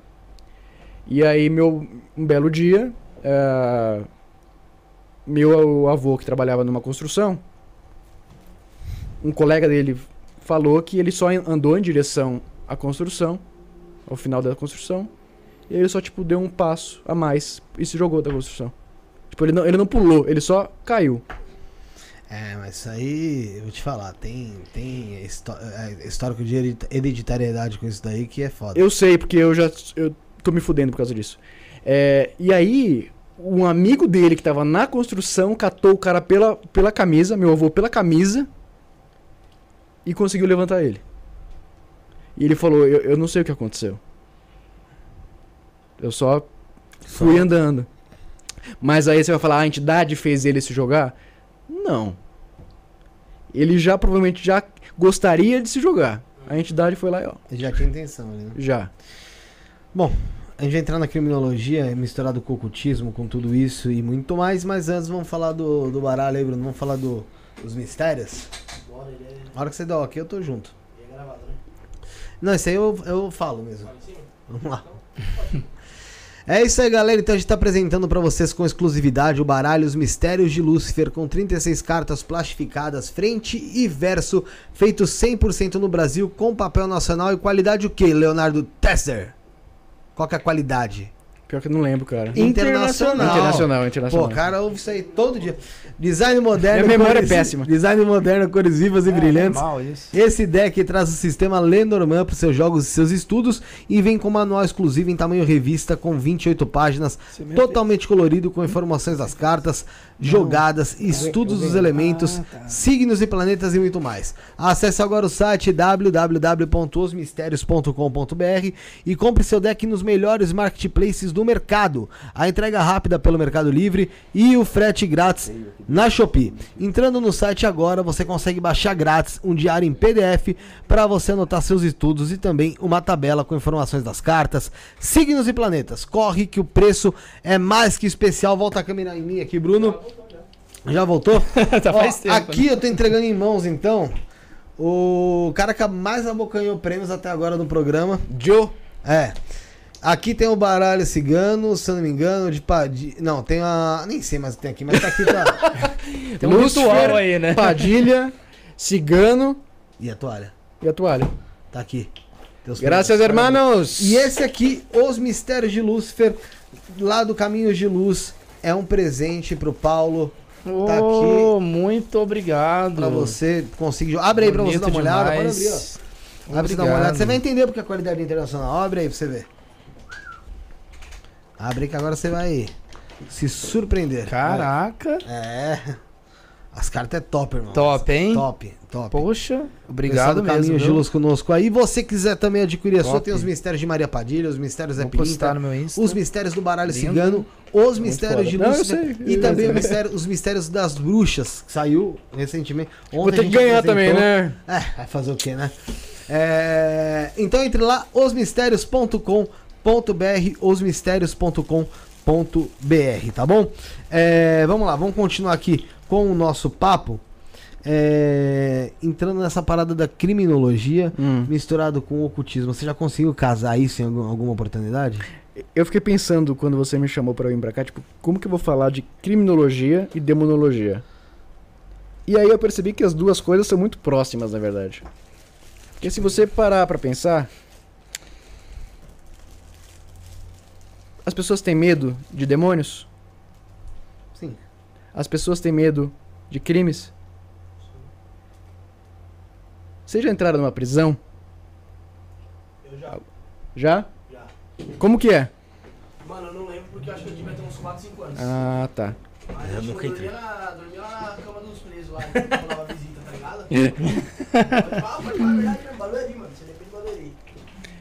É, quando você entra na prisão, bota um cadeado atrás de você e você ouve o clack. Você para e pensa, fudeu. Agora fudeu. Agora, Vai, vai, se tiver que ser, será. vai dormir numa cela lá com 20 caras onde cabe Exato. cinco. Não, assim, eu entrava na prisão como convidado, tipo assim, como. Porque eu fazia parte de um grupo de diálogo dentro das prisões. Né? Inclusive Geduc, se as pessoas quiserem aí se procurar no Instagram. É, a gente dialogava com os presos. Então a gente ia pra uma sala e aí ficava tipo, aluno é presidiário, aluno presidiário, aluno presidiário, em, em círculo, e trocando ideia. Mas assim, a primeira vez que eu entrei na prisão e eu voltei pra casa, cara, eu dormi no trem, porque eu tava tão exausto. Parecia que toda a minha energia tinha sido né? sugada. Gado ali, né? É. E se você parar pra considerar, demonologia é muito próximo disso. Por quê? Você entra na prisão, se um cara não for com a tua cara, segundo as pessoas dizem, né? Se o cara não for, na tua- ele é maluco, ele é doido, então ele pode te esfaquear. Não, não é assim. Tem quando você entra, lá, né? Quando você entra, todo mundo para pra olhar quem, quem você é. Mas eles não vão te atacar. Eles não vão mexer com você se você não mexer com eles. Como que é trabalhar com o demônio? É praticamente isso. As pessoas falam, ah, demônios são maus, demônios vão te fuder, cuidado. Cara, o primeiro, o prim, a primeiro trabalho que eu fiz com o Daimon, eu não fiz banimento, e eu usei meu sangue, eu usei uma vela e um incenso, e o sigilo. Só. E eu sei que deu certo porque um amigo meu se fudeu por minha causa sem querer. Mas funcionou. Eu, muito mais que certo. né? É, pois é, depois eu falei, ô, por favor, é, cancela o trabalho aí que tá dando bosta. né? E cancelou. Mas assim, deu certo. E o Daimon não veio atrás de mim, não me fudeu, não, não fez nada. Pelo contrário, teve um outro Daimon que falou, tipo, ô, gostei de você, vou colar em ti. E colou comigo, e eu sei quem é. Foi o que eu brinquei que eu ia mandar meu Daimon atrás de vocês. E ajuda ainda muito. Pois, né? pois é, me falaram, o cara tá com, o bicho tá com você pra te ajudar na evolução intelectual e espiritual. Você já ouviu alguém falar que um Daimon se juntou a você pra te ajudar espiritualmente e intelectualmente? Não, é. Eu também não. Falei, nem fudendo que isso tá acontecendo. O cara quer, ele, ele quer me comer. Não é possível. Ele vai me fuder de noite. E pior que não. Então assim, É que te julga ali, né? Pois é, assim é como a gente julga o cara dentro da cadeia. E Exatamente. assim, eu fiz uma amizade dentro da cadeia. Era o. Não sei se nem se eu posso falar. O Jefferson. Tava preso por um duplo homicídio. Ele matou mais gente. Ele falou, Léo, quando eu tava na vida, eu andava. eh, pala- eh, Abre aspas. Eu andava no meio dos corpos e não sentia nada. Fecha aspas. Se você passar pra um psiquiatra, ah, ele é psicopata. É. Mas aí o psiquiatra não vai querer saber que esse Jefferson, quando ele era moleque, ele tinha 6 anos de idade, ele viu o pai dele ser morto com oito tiros no peito. O psiquiatra não vai saber disso. Ele é psicopata. Exatamente. Já condenou. Ele é um monstro. É. Sim. Ele é um demônio. Ele é um demônio. Assim como se você fazer um desenho, botar seu sangue, o demônio vai vir te comer. O medo que a gente tem, pelo menos aqui, né? Na, na, na comunidade espiritual, de um demônio, é o mesmo medo que a gente tem nas suas. Não existem monstros. Eu acho que o único motivo pelo qual eu não me fudi fazendo um ritual desse, e portanto você não faça isso em casa, pelo amor de Deus, é porque eu falei, velho, se tiver que ser, será. Se quiser me fuder, me foda. Se ele a vie, à la vie, à la mort. Você conheceu o outro lado da moeda, né? Mas, mas é que tá, porque muita gente não diz trabalhar com seres da luz, mestres ascensionados Sim. e mentores espirituais e tal. É, qual é a vantagem de trabalhar, então, vai, com algo que pode talvez te fuder? Porque é o meu caminho. Eu me sinto bem. As pessoas. Tipo assim, É, vários. é tipo a marginalização que existe ali. Ele tá mais Exatamente por elemento isso. terra, Né? Tá mais realidade. Porque você se identifica. Eu me identifico né? com o É, ideal de um povo marginalizado. Exatamente. Assim, porque os- o que, que é o demônio? É um deus que foi banido, né? Um deus que foi É. demonizado pela igreja. Então, assim, eles são os rejeitos sociais. As pessoas têm medo. Assim como as pessoas se olharem um duplo homicida na frente, vão se cagar de medo. E eu fiz Demais. amizade com o cara. O cara, inclusive, me passou o telefone dele de, de- de dentro da cadeia. Na mão, assim, tipo, ele não podia. E eu falei, mano, não posso. Aí ele, tipo, não, é pega aí, não sei o que, se quiser conversar. Aí ele me deu a mão assim e passou o recado, né? Sim, Passou, lógico. e aí eu peguei e guardei. É. É um ser humano, velho. Assim como o, o- o morador de rua ali embaixo. Mas a gente prefere demonizar porque é mais fácil. A gente não se propõe a compreender. Né? Sim. As pessoas, é, elas fogem Das medo- sombras. Das sombras. É, o medo também, ele. As pessoas, elas têm. Elas, elas, ao invés de se lançar através do medo, elas correm, cara. Mas, mas vou te falar uma coisa, sendo bem honesto, eu também não me proponho a, a compreender os caras que entraram no corredor da minha, da minha casa esses dias, como eu tava falando, me encheram de coron- coronhada, choque. Você não me precisa. Você não precisa. Porque Entendeu? assim, pelo, pelo, pelo simples fato de que, cara, isso eu tô falando já é que nem aconteceu nada grave, mano. Tipo, Sim. tiveram uma ponta na cara, tipo, mas assim, não aconteceu nada grave. Agora, mas aquilo já me causou um trauma, que, por exemplo, eu saí agora aqui- daqui, ó, foi porque minha mulher tá em casa e o alarme da vizinha tá toca- tava tocando e não sabia o que que era, ela tá apavorada. Ou seja, não foi só em mim que isso causou um trauma. Sim, Isso causa um trauma nos outros. E isso Geral. que não aconteceu nada. sim. Graças a Deus não aconteceu nada. Agora, e, se, e as pessoas que passam por uma por um sequ- sequestro igual a Tito Oliveto, que passou não sei quanto tempo sequestrado, muitas pessoas passam, passam por sequestro estupro, Sim. Sofrem uma porrada de coisa. Não, eu não consigo, de boa. Não, mas você não precisa. Compreender. É o que as pessoas me falam, é, tipo, como advogados, a gente, né? Ah, mas se estuprasse a sua filha, o que, que você faria? Eu falo, mataria o cara na porrada. Exatamente isso. Exatamente. Eu arrancava a cabeça dele com a boca, velho. Mas, como um ser humano que pensa, tipo, não estando na situação de ser um pai que está lá, eu penso, pô, por que será que eu consigo pensar por que é que esse cara fez essa coisa? Meu Mas é- mestrado inteiro foi em violência sexual. eu acho Eu ouvindo os relatos dos caras do porquê que eles tinham cometido o estupro. é que é diferente ali, Léo, você fazer o negócio e você pregar que aquilo ali é o certo a se fazer, Exatamente. né? É, é aquilo que chamam de vítima da sociedade. É porque assim, na verdade. todo assim, mundo é vítima Sim. de sociedade. né? Na verdade, na, de fato. Na, na verdade, mano, a gente fala muito do momento, tá ligado? Tipo, vamos supor, se eu tivesse no momento com, com revólver, mano, eu, eu tivesse uma oportunidade de se apecar, não sei se eu nem se eu ia ter coragem. Dava oito Mas, tiros, assim, você carregava e dava mais oito. entendeu? Só que agora, acontece, depois do passar, talvez eu não mataria todos, talvez dois. Sim. A vontade era todos. É, Aí- já já vou- diminuiu de. Já É. salvei quatro. te contar uma história que talvez te ajude na elaboração desse seu trauma, tá? É, eu tava trabalhando como. Eu era estagiário, na verdade, no escritório criminal, aqui em São Paulo. E uma bela noite, é, a gente começou a ouvir o barulho. Né, Minha tia tava viva na época, ela falou: tem gente entrando aqui.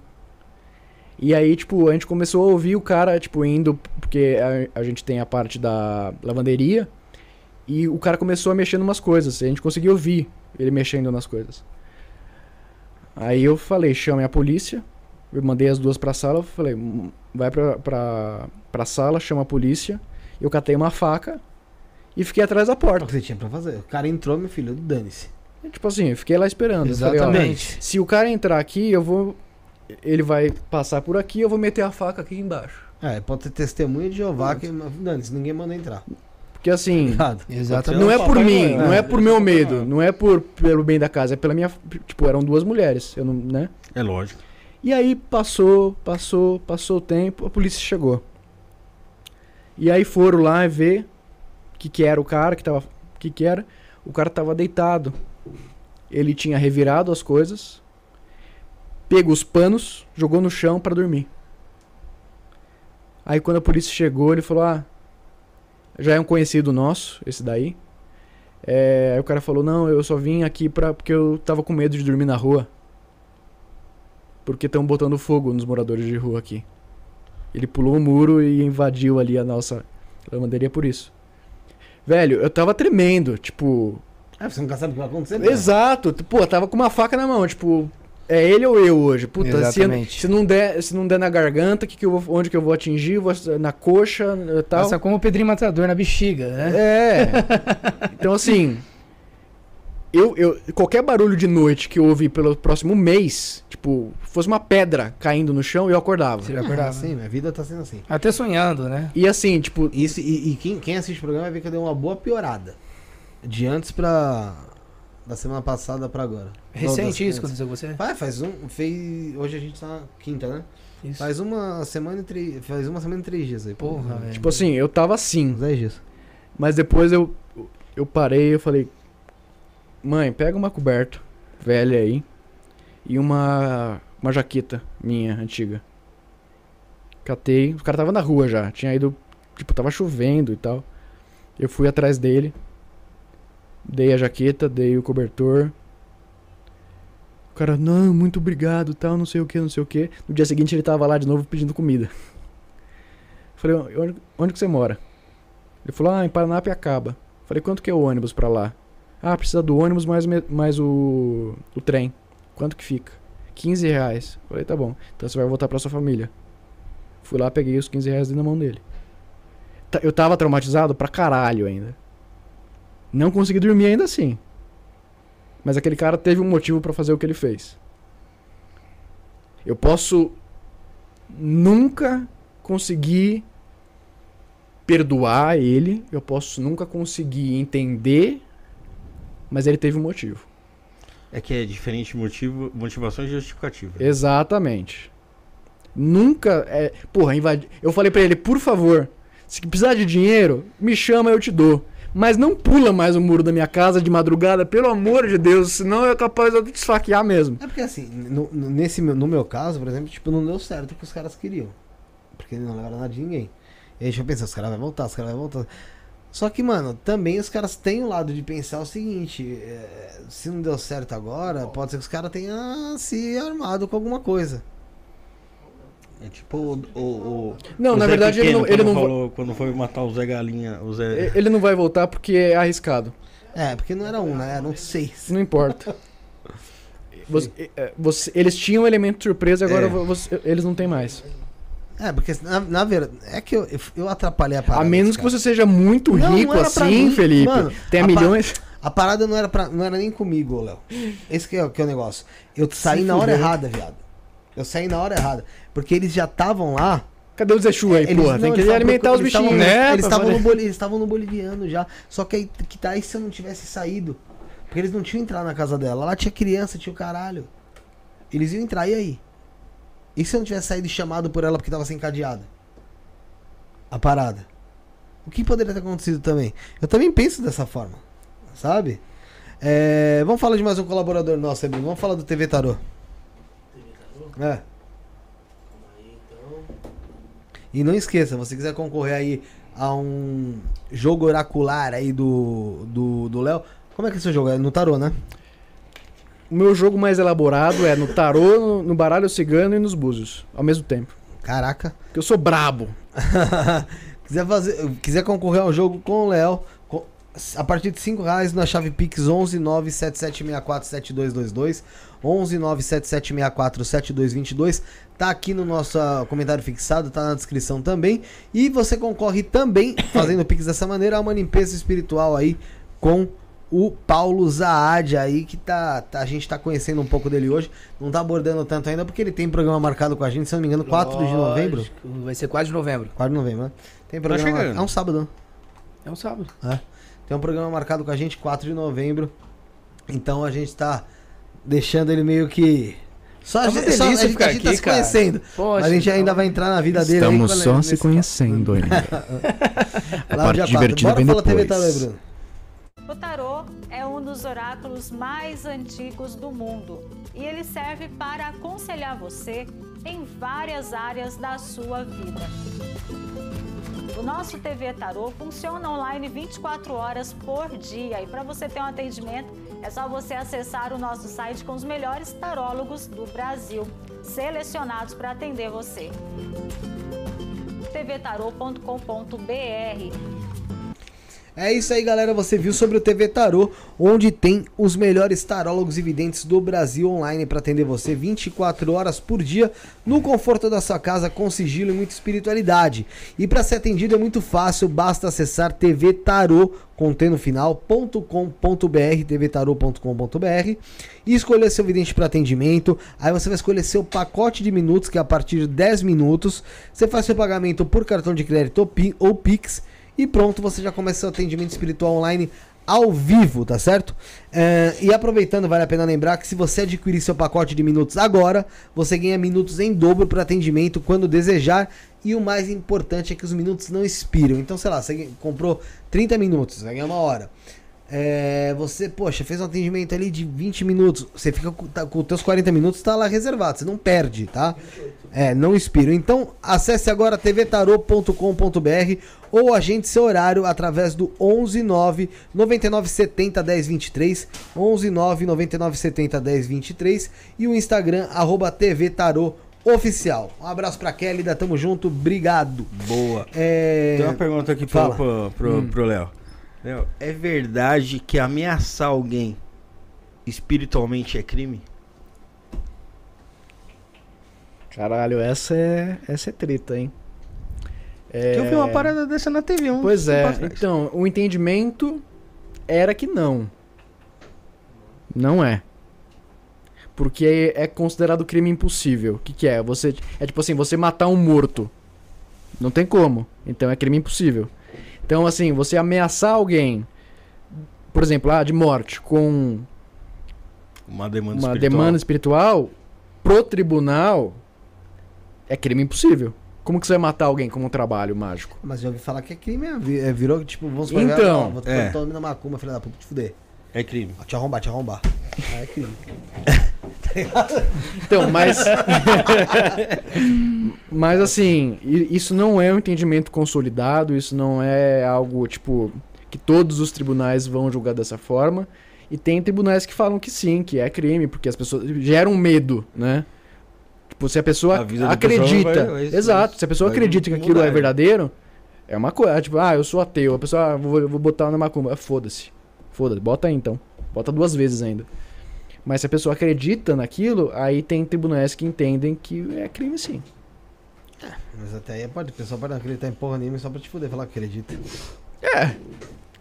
Mas é, seria necessário provar, né? No tribunal. Tipo, de que de fato existe ah, um, habitualidade na religião e tal. Não a é. pessoa pode ser só uma cagona. cagona.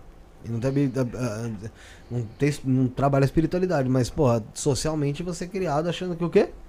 Que a pessoa que vai lá, na- vai frequentar um terreiro, vai lá pra fazer um mal e vai colocar teu nome lá. E tem até música, vou colocar teu nome na macumba. Macumba, é. Porra, você entendeu? Então, a assim, pessoa que- mesmo auto-sabota com medo dela, ela mesmo se fode, entendeu?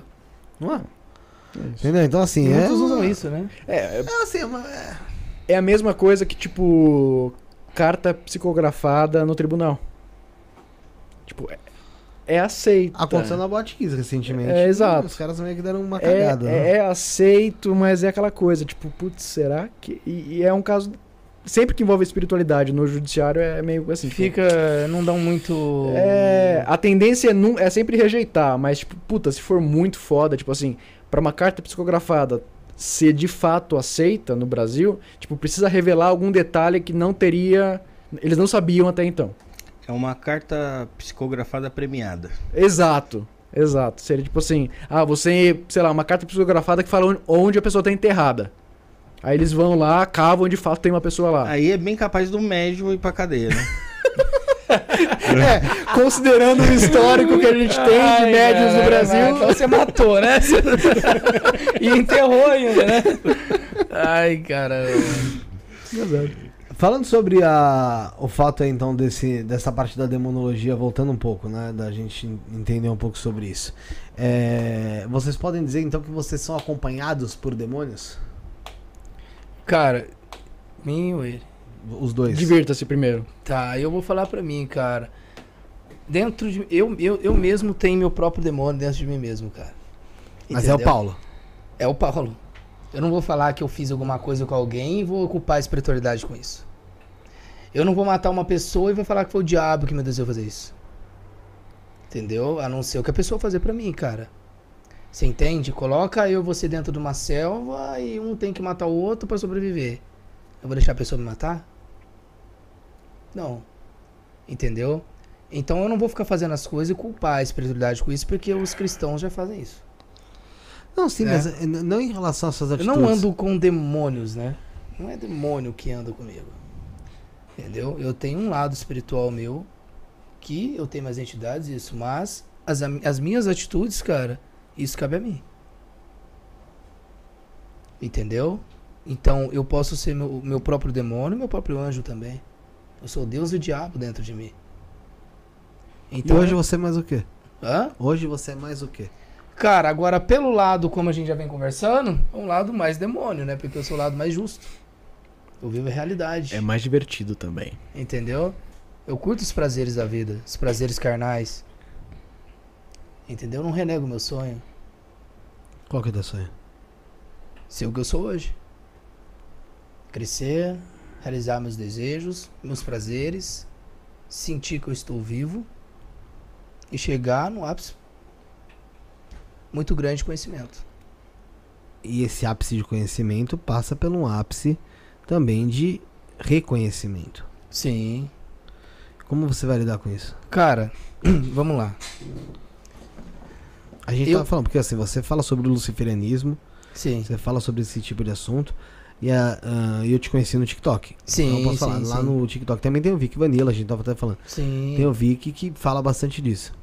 E hoje em dia, ele é um cara que ele é muito reconhecido por aí, porém, tem o seu pró e o seu contra, né? Sim. Como você... você- o Paulo tá Cara- preparado pra do- da noite pro dia tá sendo reconhecido na rua por pessoas que o admiram e por pessoas que o odeiam? Estou. O mundo tem seu lado positivo e o negativo. As energias mesmo dentro da nossa cabeça tem a positiva e a negativa. Temos o consciente, também temos o subconsciente. Você entende? Então, é, eu estou preparado, sim, para poder é, é, ter um tipo de pessoa, um público que vai gostar de mim e outros que não vai gostar de mim. Mas será que eu vou dar importância para esses que não vão gostar de mim? Para eles não gostar de mim, aonde que eles estão? Se eu estiver no alto, eu vou ligar para quem tá baixo? Dificilmente. Você entende? Então eu estou no mundo para viver minha vida ou viver a vida do outro. Se eu viver a vida dos outros que são negativos contra, eu não vivo a minha vida. Você entende? Então é. As pessoas hoje em dia elas se perderam muito no lado só da magia direita, aquele lado que, né? Você só tá ali, só tá vivendo, só vai tocando. E o cara que é da esquerda, ele é ruim. O cara que é da esquerda, ele é mal. Mas será que eu sou mal porque eu não aceito essa manipulação? Sou mal por isso? Será que eu sou mal, tão mal assim, porque você veio dar um tapa na minha cara, eu te dei dois socos? Ou um tiro? Você tá entendendo? Excesso de legítima defesa, hein? Isso daí. Você tá entendendo? Isso daí é da cadeia. Eu sou mal por isso? Você entende? Então, já vinha dizendo no livro, né, do, do, do, do, do Crowley lá, né? Faz o que tu queres. Acerto da lei. Entendeu? Mas tem suas consequências. Você Mas- entende? Mas, você, mas você entende também que assim, cara, o, que- o- às vezes parece que se você não tiver um pouco da malícia nessa parada da magia e, e você se tacar de verdade, como você falou, de cabeça no abismo pra você. Você fica piroquinha, cara. Piroquinha, piroquinha, piroquinha. Eu quase piroquei. Não, todo, Então, todo mundo, vamos ver, todas as pessoas. Apesar do, do Magog ter falado, que o pessoal fala sempre, nossa, eh, em relação ao, ao, ao Crowley, mas o Crowley é um exemplo, cara. Sim. Ele é um o Crowley, o. Crowley, ele Não tô falando mudou, mudou de opinião, né, no final da vida dele. É, é, né? e não tô nem falando mal, sabe? Porque eu acho que, porra, é um divisor de águas dentro da magia muito grande, dentro do, do ocultismo, assim, sabe? É, tem muita gente que desconsidera, mas assim, é um cara que, porra, até hoje é falado, Não, ele é o top. né? Mas também morreu numa.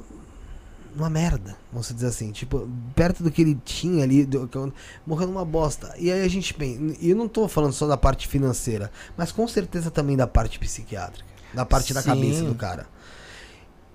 Até onde, cara, que a gente pode mergulhar dentro desse mundo mágico, desse mundo magístico, des- dessa, desse mundo é, meio lúdico e meio realista, que é o, o fator é, bem e mal, essa polaridade. Até onde a gente mergulha nisso de fato e até onde a gente usa uma máscara fingindo que a gente tá mergulhado pra conseguir manter a sanidade. Cara, filosófico, ó. mas Felipe é, na, tá na minha opinião, bem. cara. Quando Por algo. você. É ele agora? É pra mim? É. Não, não, por você eu falei. Ah, Ah, sim. tá. É que ele me, vive me elogiando no chat, aí é princesa e tal. Gostoso. Ah, é. Mas o que eu penso assim, cara, aquilo tudo que seja extremo, cara, te prejudica. Entendeu? Até mesmo se eu ficar tomando refrigerante demais, eu vou me prejudicar. Água. Entendeu? Prejudica também. É? Você tá entendendo? Então tudo é equilíbrio, cara. Então se eu ver que eu tô me mergulhando demais e tô saindo fora da realidade, eu vou tomar no cu com isso. Mas como que você faz pra não mergulhar? Você puxa? Quando você percebe? Não, cara, eu percebo a partir do momento é, quando estou fugindo muito fora. Eu, eu não cheguei nesse ápice ainda de, de, de fugir da real, de, de sair fora da realidade. Mas só que é o seguinte, cara, é, o ocultismo ele é assim, quanto mais você vai mexendo, mais ainda vai aparecer novidades pra você. Entendeu? E isso tudo que a gente mexe, cara, o ocultismo ele é igual um quebra-cabeça, igual o, o, o Jorge Flores até falou pra mim, né? A gente conversou sobre isso. A peça principal disso é você mesmo. Entendeu? Então as pessoas hoje em dia, elas não, elas não conhecem ela mesma. Uma mulher que é fofoqueira demais, fala mal da vida do outro pra caralho. Ela é o que na sociedade? Um demônio. Que ela causa briga na vida de todo mundo. Respeito os meus demônios, cara. Entendeu? Não, mas não é? Não é verdade? Ela tem seu próprio demônio. É, é, ela mas aí. encarnadamente, encarnadamente, vamos dizer assim, fi- fisicamente, ela, é- ela, será ela que faz se o ela- papel de, de, de uma filha da puta. Então, e agora, será que se ela conhecer mesmo, ela se aprofundar, conhecer ela mesmo, ah, daqui a um tempo ela não para de fazer essas, essas fofocas e manter o equilíbrio disso? Ah, cara, eu acho que pode até acontecer. Sério. Você Mas tava entende? conversando até com o Bruno hoje, na- vindo, vindo pra cá. Eu Falei, porra, tem uma coisa que a gente tem que é a essência. E aquela essência a gente pode mudar muita coisa. Mas a essência, ela dificilmente você Não, vai. ela não vai deixar de fazer isso. Mas muita coisa vai melhorar na vida dela. Sim. Então tudo que é extremo, cara, ele te prejudica. Até quem faz magia demais se torna extremo, prejudica. Se ele não fazer um ritual de proteção pra ele mesmo, ele vai ser prejudicado. Ele vai auto-sabotar. Desequilibra, né? Você tá entendendo? Um carro que acelera demais, faz curva fechada. Tudo é equilíbrio, cara. Tem o acelerador e tem o freio. Entendeu? Mas tendo conhecimento de si próprio. As pessoas hoje em dia elas querem ter o conhecimento mais do morto. Elas não param pra ver o poder dela, não. Se eu morrer, o que, que vai acontecer depois da morte? Vive agora, caralho. Você entende? Entendeu? Então as pessoas elas querem conhecer mais o morto do que ela mesma. Quando você conhece a si mesmo, você sabe a hora de parar e a hora de continuar. Mas não parar na sua vida, deixar de fazer. Mas ter o equilíbrio. E pra você, Léo, como que foi? Você falou que já quase pirocou? Quase piroquei. Na adolescência, quando eu tava estudando. Cultismo. É, pa- talvez pareça meio esdrúxulo, meio tosco, mas. é, na época, eu. Era época de MSN ainda. Aham. Legal E- essa época, né? Bons tempos. Mandava o gordinho mostrando a bunda pra pessoa, né? Aquela época bem doida, né? E tinha um amigo que eu conversava, tipo, quase todo dia. E um belo dia a gente passou, tipo, uma hora e meia conversando sobre bandas de rock. Tipo, tipo, eu lembrava a conversa, exatamente como tinha sido a conversa e tal. A conversa demorou mais ou menos uma hora e meia. E ele falou, ah, mano, tô saindo agora, vou no, no mercado. Falou, falou. Tá. Ok, dia seguinte. Falei, pô, aquela conversa lá que eu tive com o Thiago. É. Falei, ô Thiago, lembra aquela conversa que a gente tava tendo ontem? Ele falou, não, a gente não conversou ontem. Falei, como assim a gente não conversou, Thiago? Ué, mano, a gente não conversou, caralho. Falei, não, você tá, tá- tá- tá me tirando. Falei, Não, velho, a gente não conversou ontem. Eu falei, velho, a gente conversou das duas e meia até as quatro. Não, não, não conversamos. Aí eu fui, na, tinha aqueles registros de conversa no MSN. Abri um, vazio. Abri o outro, vazio. Falei, velho, o que que tá acontecendo? Pronto. Porque aí eu fiquei, cara, foi um sonho. Eu tô sonhando agora. Foi uma memória que eu introjetei. O bagulho esvaziou e aí tipo, eu comecei a acreditar, eu não não co- com- é, comecei a não conseguir mais distinguir realidade de sonho. Ainda mais trabalhando ali com magia. E é louco isso. Então, assim. Eu não sabia se eu tinha que ir, se eu tinha que voltar, se eu tinha que sair, se eu tinha que acordar, se eu tava dormindo, se eu tava acordado. Foi você acha punk. que é meio é, tipo um metaverso? Que você acha mais legal o mundo espiritual do que o daqui? Tipo, você abandona, Ah, ali, a sua cabeça quer abandonar o, o, o mundo Eu- material? Eu acho que existem. Tipo assim, eu. eu- como eu falei, eu sou. Eu, eu me considero um cético. Eu não me considero alguém espiritualizado e tal. Porque assim, eu sempre tento Explicar ver. o- exato. Tipo assim, isso daqui está acontecendo, isso daqui teria como acontecer pela ciência. Se não tiver como, nenhuma forma, aí eu falo, ok, isso daqui é um fenômeno espiritual. Então, assim, o ceticismo me ajuda a me manter com o pé no chão. Porque eu acho que se você sair, tipo, ah, não. Tem um pessoal por aí, né? Tipo, tudo, tudo, é, tudo é espírito, é demanda. Ah, tô sendo demandado, tô sendo não sei o quê, tem um espírito na minha casa. Teve um caso de um amigo meu, grande amigo, o Matheus. Ele trabalhava muito com Diamonds na época. E tava numa guerra astral com outro cara. A mãe do Matheus morreu na época, por causa dessa guerra astral. E aí, tipo, o, o Matheus me chama uma noite falando: Léo, preciso da, da sua ajuda. Por quê? Ah, porque acho que tem um poltergeist na minha televisão. Falei, como um poltergeist na tua televisão, Matheus? Que porra é essa? O que, que você fez, Matheus? Ah, você chegou lá e tava É. assistindo Poltergeist. Não. Não, ele me mandou uma foto da televisão. Ele me mandou uma foto da televisão. Com o demônio não saindo da TV, né? Não, tinha um Uma feixe. ti- Tinha, tinha um- uma mancha branca na filhote, televisão. quebrou. Eu falei, Matheus, é, tem alguma luz acesa aí nas- onde você tá? Tem. Mas é longe, não dá, eh, não dá reflexo aqui. Eu falei, Matheus, que cor que é o seu teto? Branco. Falei, ah, é, faz o seguinte, coloca um pano em cima da televisão Pra ver como fica. pra ver como que fica. Ele falou, pô, sumiu. Funcionou só ó, magia, O funcionou. poltergeist foi embora, hein? Era um Poltergeist texto. Era a porra do reflexo da luz batendo no teto e na televisão. E ele, que já era bruxão na época, tava com medo de ser um poltergeist. Extremista. É, Exato. foi, foi que nem a vez que eu, que eu achei um filme de terror. E eu me assustei em casa sozinho. Foi. Não, mas você, mas foi você sempre. Não, isso, é, isso é burrice sua. né? Não, foi, foi burrice total, porque foi o seguinte. Eu assisti um filme de terror É no burrice cinema. sua. Porque ele sempre, sempre E, foi meu, cagão. E, vai- e a, e a e a Sueli falou: você não quer ir no banheiro quando acaba o, o filme? Lotado o banheiro, no shopping D ali pertinho. Eu falei: não, vamos em casa mesmo e tal. Ela falou: tá bom. Aí fui correndo pra casa e tal. Aí quando ela chegou, eu já subi a escada e fui correndo no banheiro. Aí eu peguei, liguei a TV e fui até a cozinha. Só que, meu, eu acho que por causa do- da, da, da net, do provedor lá, da, da net, meu, demora uns segundos pra ligar a televisão. Só que o meu vô era surdo pra caramba. E ele assistia a televisão, tipo, no último volume. Eu liguei a televisão e fui até a cozinha. Na hora que eu cheguei na cozinha, cara, a televisão, o jornal, o, jo- o jornal no último volume. Meu, eu saí correndo, eu subi a escada tão rápido. Pulei cachorro, subi a escada saí correndo. Foi chamar um padre. Eu, pra- eu, eu ainda bati na porta do banheiro pra essa ali. Não, acho que eu nunca tive essas. Entrei eu- no eu- quarto, pulei debaixo da coberta, velho. Acho que eu nunca tive alguma fita assim tão forte assim com. Às vezes eu já senti pavor em cemitério, mas Só, é- só que quando, quando- no, no momento que eu tava batendo a porta, tipo, o raciocínio foi. Começou a trabalhar. Foi trabalhar. foi Cara, assim, cemitério, ele é ótimo.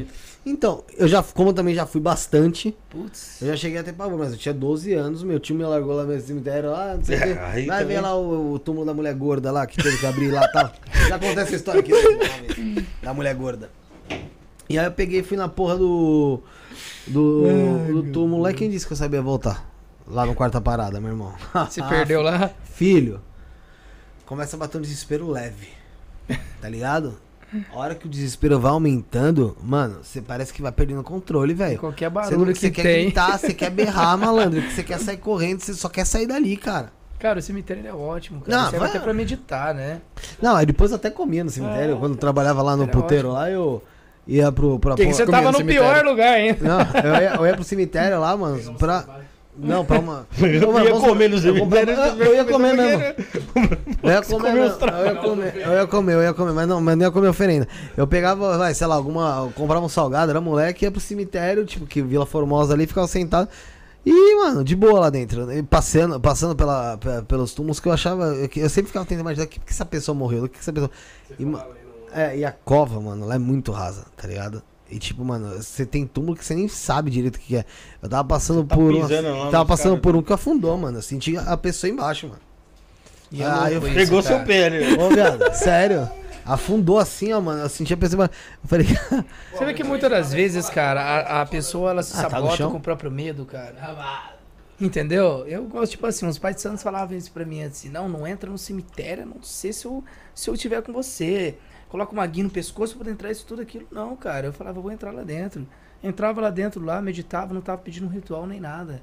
Não tipo de trabalho. A não ser agora, se eu entrar lá dentro do cemitério e pedir algum tipo de trabalho, aí tem uma prática ritualística pra você praticar, pra você poder fazer lá dentro que você tá pedindo algo. Aí vem a troca.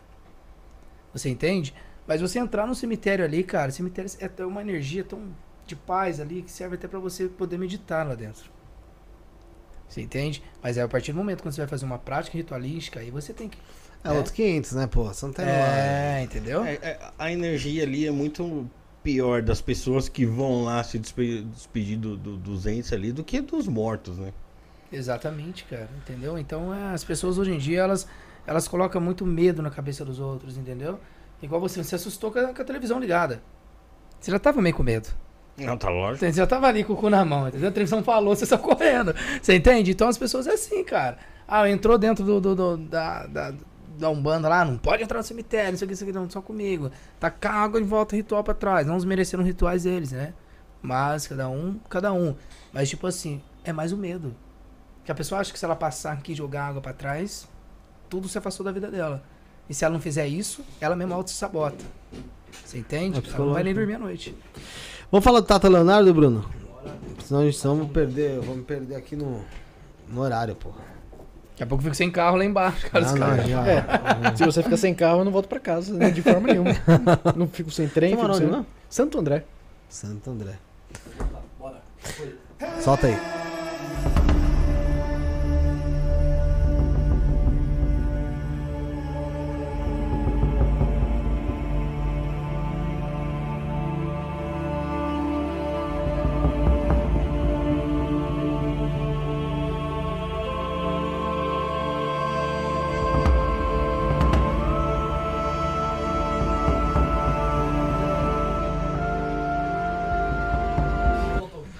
Pessoal, você assistiu aí sobre o Templo Reino de Próculo. E, pessoal, consultas Pessoal contata sabe Leonardo, rituais coletivos, acordos, iniciações e pactos. Você chama no WhatsApp 119 1984 3317 119 1984 3317.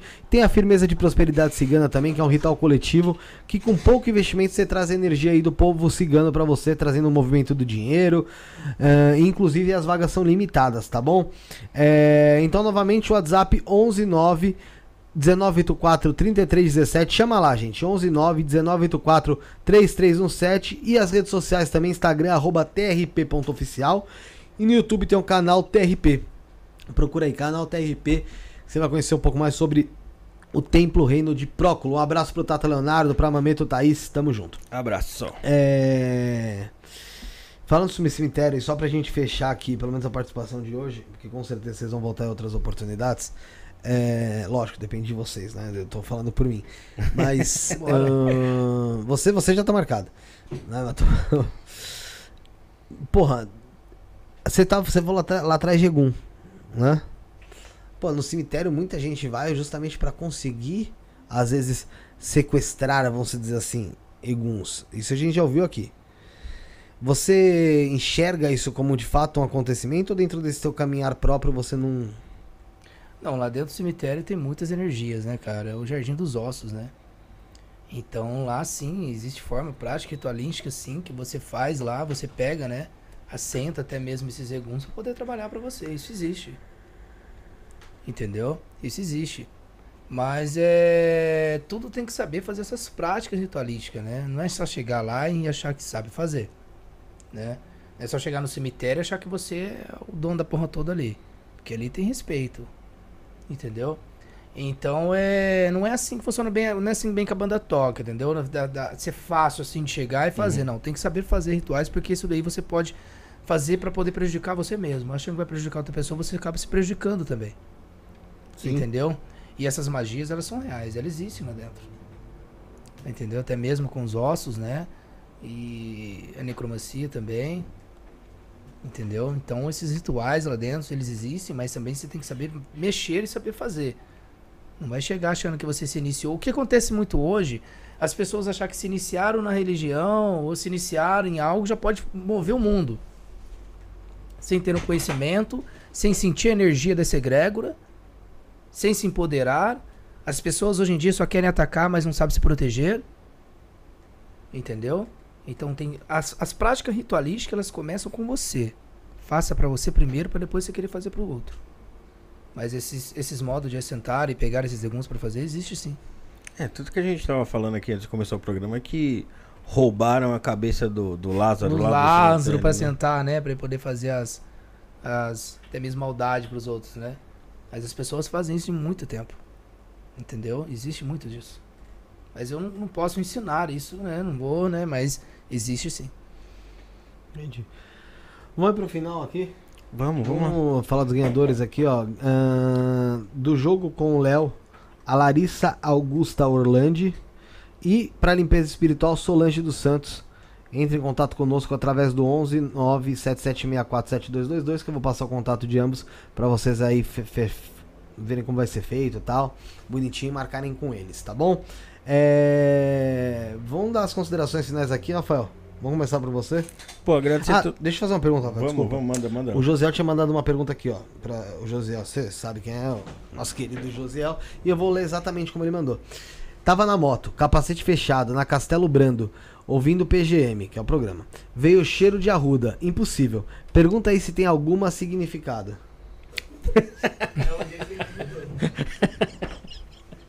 Resposta. Tem. Qual a significado? Fala Pode você aí, o que, que você acha? Cara, eu, tipo assim. Não, tipo assim, cara, é, é, Hoje em dia, ó, eu vou falar uma coisa pra vocês.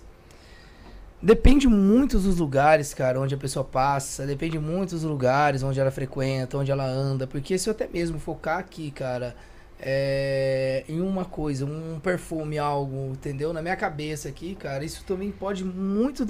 Tem probabilidade na vida desse cheiro, eu sentir esse cheiro. Entendeu? Mas também, tipo assim, eu não posso levar isso pelo lado espiritual, cara. Ah, passei na rua, senti um cheiro de arruda, o que pode ser? É porque, na verdade, o, o cheiro é um, impulso elétrico que seu cérebro está interpretando. Exatamente, então, ser seu entendeu? Então te tem que ver enganando muito, mesmo, né? tem que ver, estudar isso pra poder ver o que, que ele, onde ele passa, o que, que ele faz, onde ele passou, aonde ele frequenta, pra poder, sabe, tá dando uma direção pra ele. Entendeu? Então eu não vou colocar, tipo, ah, senti é, dama da noite na rua, o cheiro, é o quê? Você entende? Um cheiro de arruda é o quê? Sabe? Um cheiro de pitanga é o quê? Você entende? Então é, eu não posso dar assim, falar, ah, é algo espiritual que vai acontecer na sua vida. Sentir cheiro de rosa é morte, não sei o que. Não, eu não posso dar isso daí, porque isso daí já chega a ser uma opressão na cabeça da pessoa. Não uma receita que você sentiu o cheiro é aquilo. É, entendeu? Então eu não posso falar isso pra ele, sabe? Mas é, não aconteceu algo de ruim, tá ótimo. Vira que segue, entendeu? Mas eu não posso falar que é algo, né, extremo. Não posso ser extremo, entendeu? Que pode falar pra ele é que significa que. Alguém tava ali. é, é. Eu Não, vou uma outra versão, tipo assim, um amigo meu, ele começou a descobrir que ele tinha mediunidade por meio do cheiro. Tipo assim, do nada vinha um cheiro de erva. Do nada. Então me parece que é meio nisso que ele falou, tipo assim, tô com um capacete, do nada veio um cheiro de arruda, pelo que Mas eu depende entendi. do local também que dá pra ser de moto, né? É, Entendeu? Pode ser, É uma ser. coisa muito. Mas é- assim, é, o Josiel, no Dependendo caso, local, pode sentir o cheiro de com aquele ervas. jogo de tarô e tal, já tinha falado pra ele se aproximar da religiosidade, né, e, tipo, do... do- Ah, do- ele tem, ele tem uma, ele tem uma, uma proximidade. Então, boa então com- eu- talvez possa ser algo nesse sentido. Tipo, seria interessante se ele. tipo, con- não sei se ele tem conversa com os É, guias ser ou se tipo ele um- vai em um- algum. Um sinal ali. Pode ser tipo assim, ó, ou um tô com você, tô te protegendo, É. né? Algo do tipo. Nada, nada negativo, mas meio que um sinalzinho, talvez. Tipo. Entendi. Tá respondido aí, Zé. Um abraço. É... Rafael, suas considerações finais, velho. Pô, agradecer a todo mundo que esteve aí com a gente aí, que interagiu no chat. E agradecer os caras aqui, pô. Obrigado, Paulo. Obrigado, Léo. Bacana pra caramba o papo. Tenho certeza que vocês estarão por aqui muito mais vezes aqui, cara. Claro, Será com uma certeza. honra. Dia 4 de novembro estarei aqui novamente. Suas Uma honra considerações também. finais, Nosso amigo aqui. finais, o Léo, você Eu primeiro. gostaria, na verdade, de ler uma frase Vai. do Georg Christoph Lichtenberg. Eu sou- chique, né? Fala aí. Muito. Esta aqui é pro pessoal do chat aí. Quando você ler a biografia de um grande criminoso, antes de condená-lo, agradece ao céu bondoso por não ter colocado você, com a tua cara honesta, no começo de uma série de circunstâncias semelhantes. Porque todo mundo se acha muito bom, muito foda, mas quando a merda aperta, aí é que a gente vê quem é quem. Isso aí. É isso. Tá certo, e as considerações finais então do Leonardo Tisser.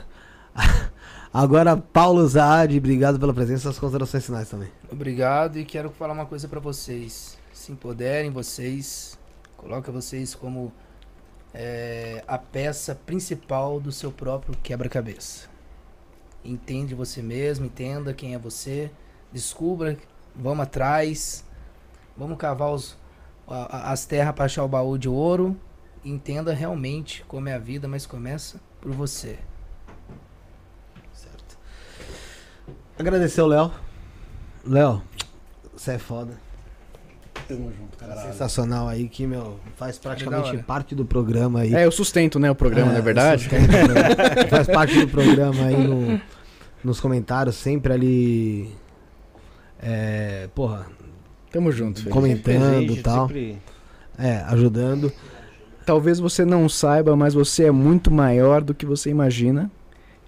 E o universo quer que você esteja aí. E eu estou dizendo isso porque eu falo pro- pelo universo, viu? Eu sou a voz do universo. Nós somos grandes.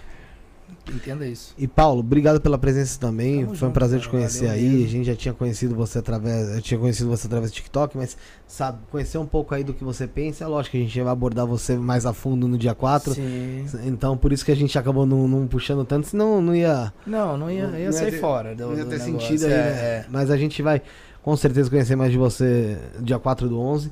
Obrigado pela presença, pela disponibilidade, por estar quebrando também esse galho de estar aqui com a gente hoje, porque ontem o cara, Deu- com Deu Debo, vocês. infelizmente teve um problema. E, cara, prazer ter vocês dois. Espero vocês aqui mais vezes. Valeu, muito Estaremos obrigado. aqui. Lógico. Então é isso, vamos finalizando aqui o 400. Vou deixar um recado aí. O quê? Só um. Boca gigante. Pode ir. Ah, outra coisa aqui, ó. É... A gente tá brincando, pelo amor de Deus. Por favor. É... Então é o seguinte, estaremos de volta sábado às três, né, Bruno? Sábado às três com a Síria Mohamed. E depois, à noite, com o Templa Vinache, a mestra Vinache e mestre Caveira também estarão conosco. E eu espero, logicamente, que vocês aqui com a gente assistindo, acompanhando, tudo bonitinho. Somos o início, o fim e o meio. Fomos.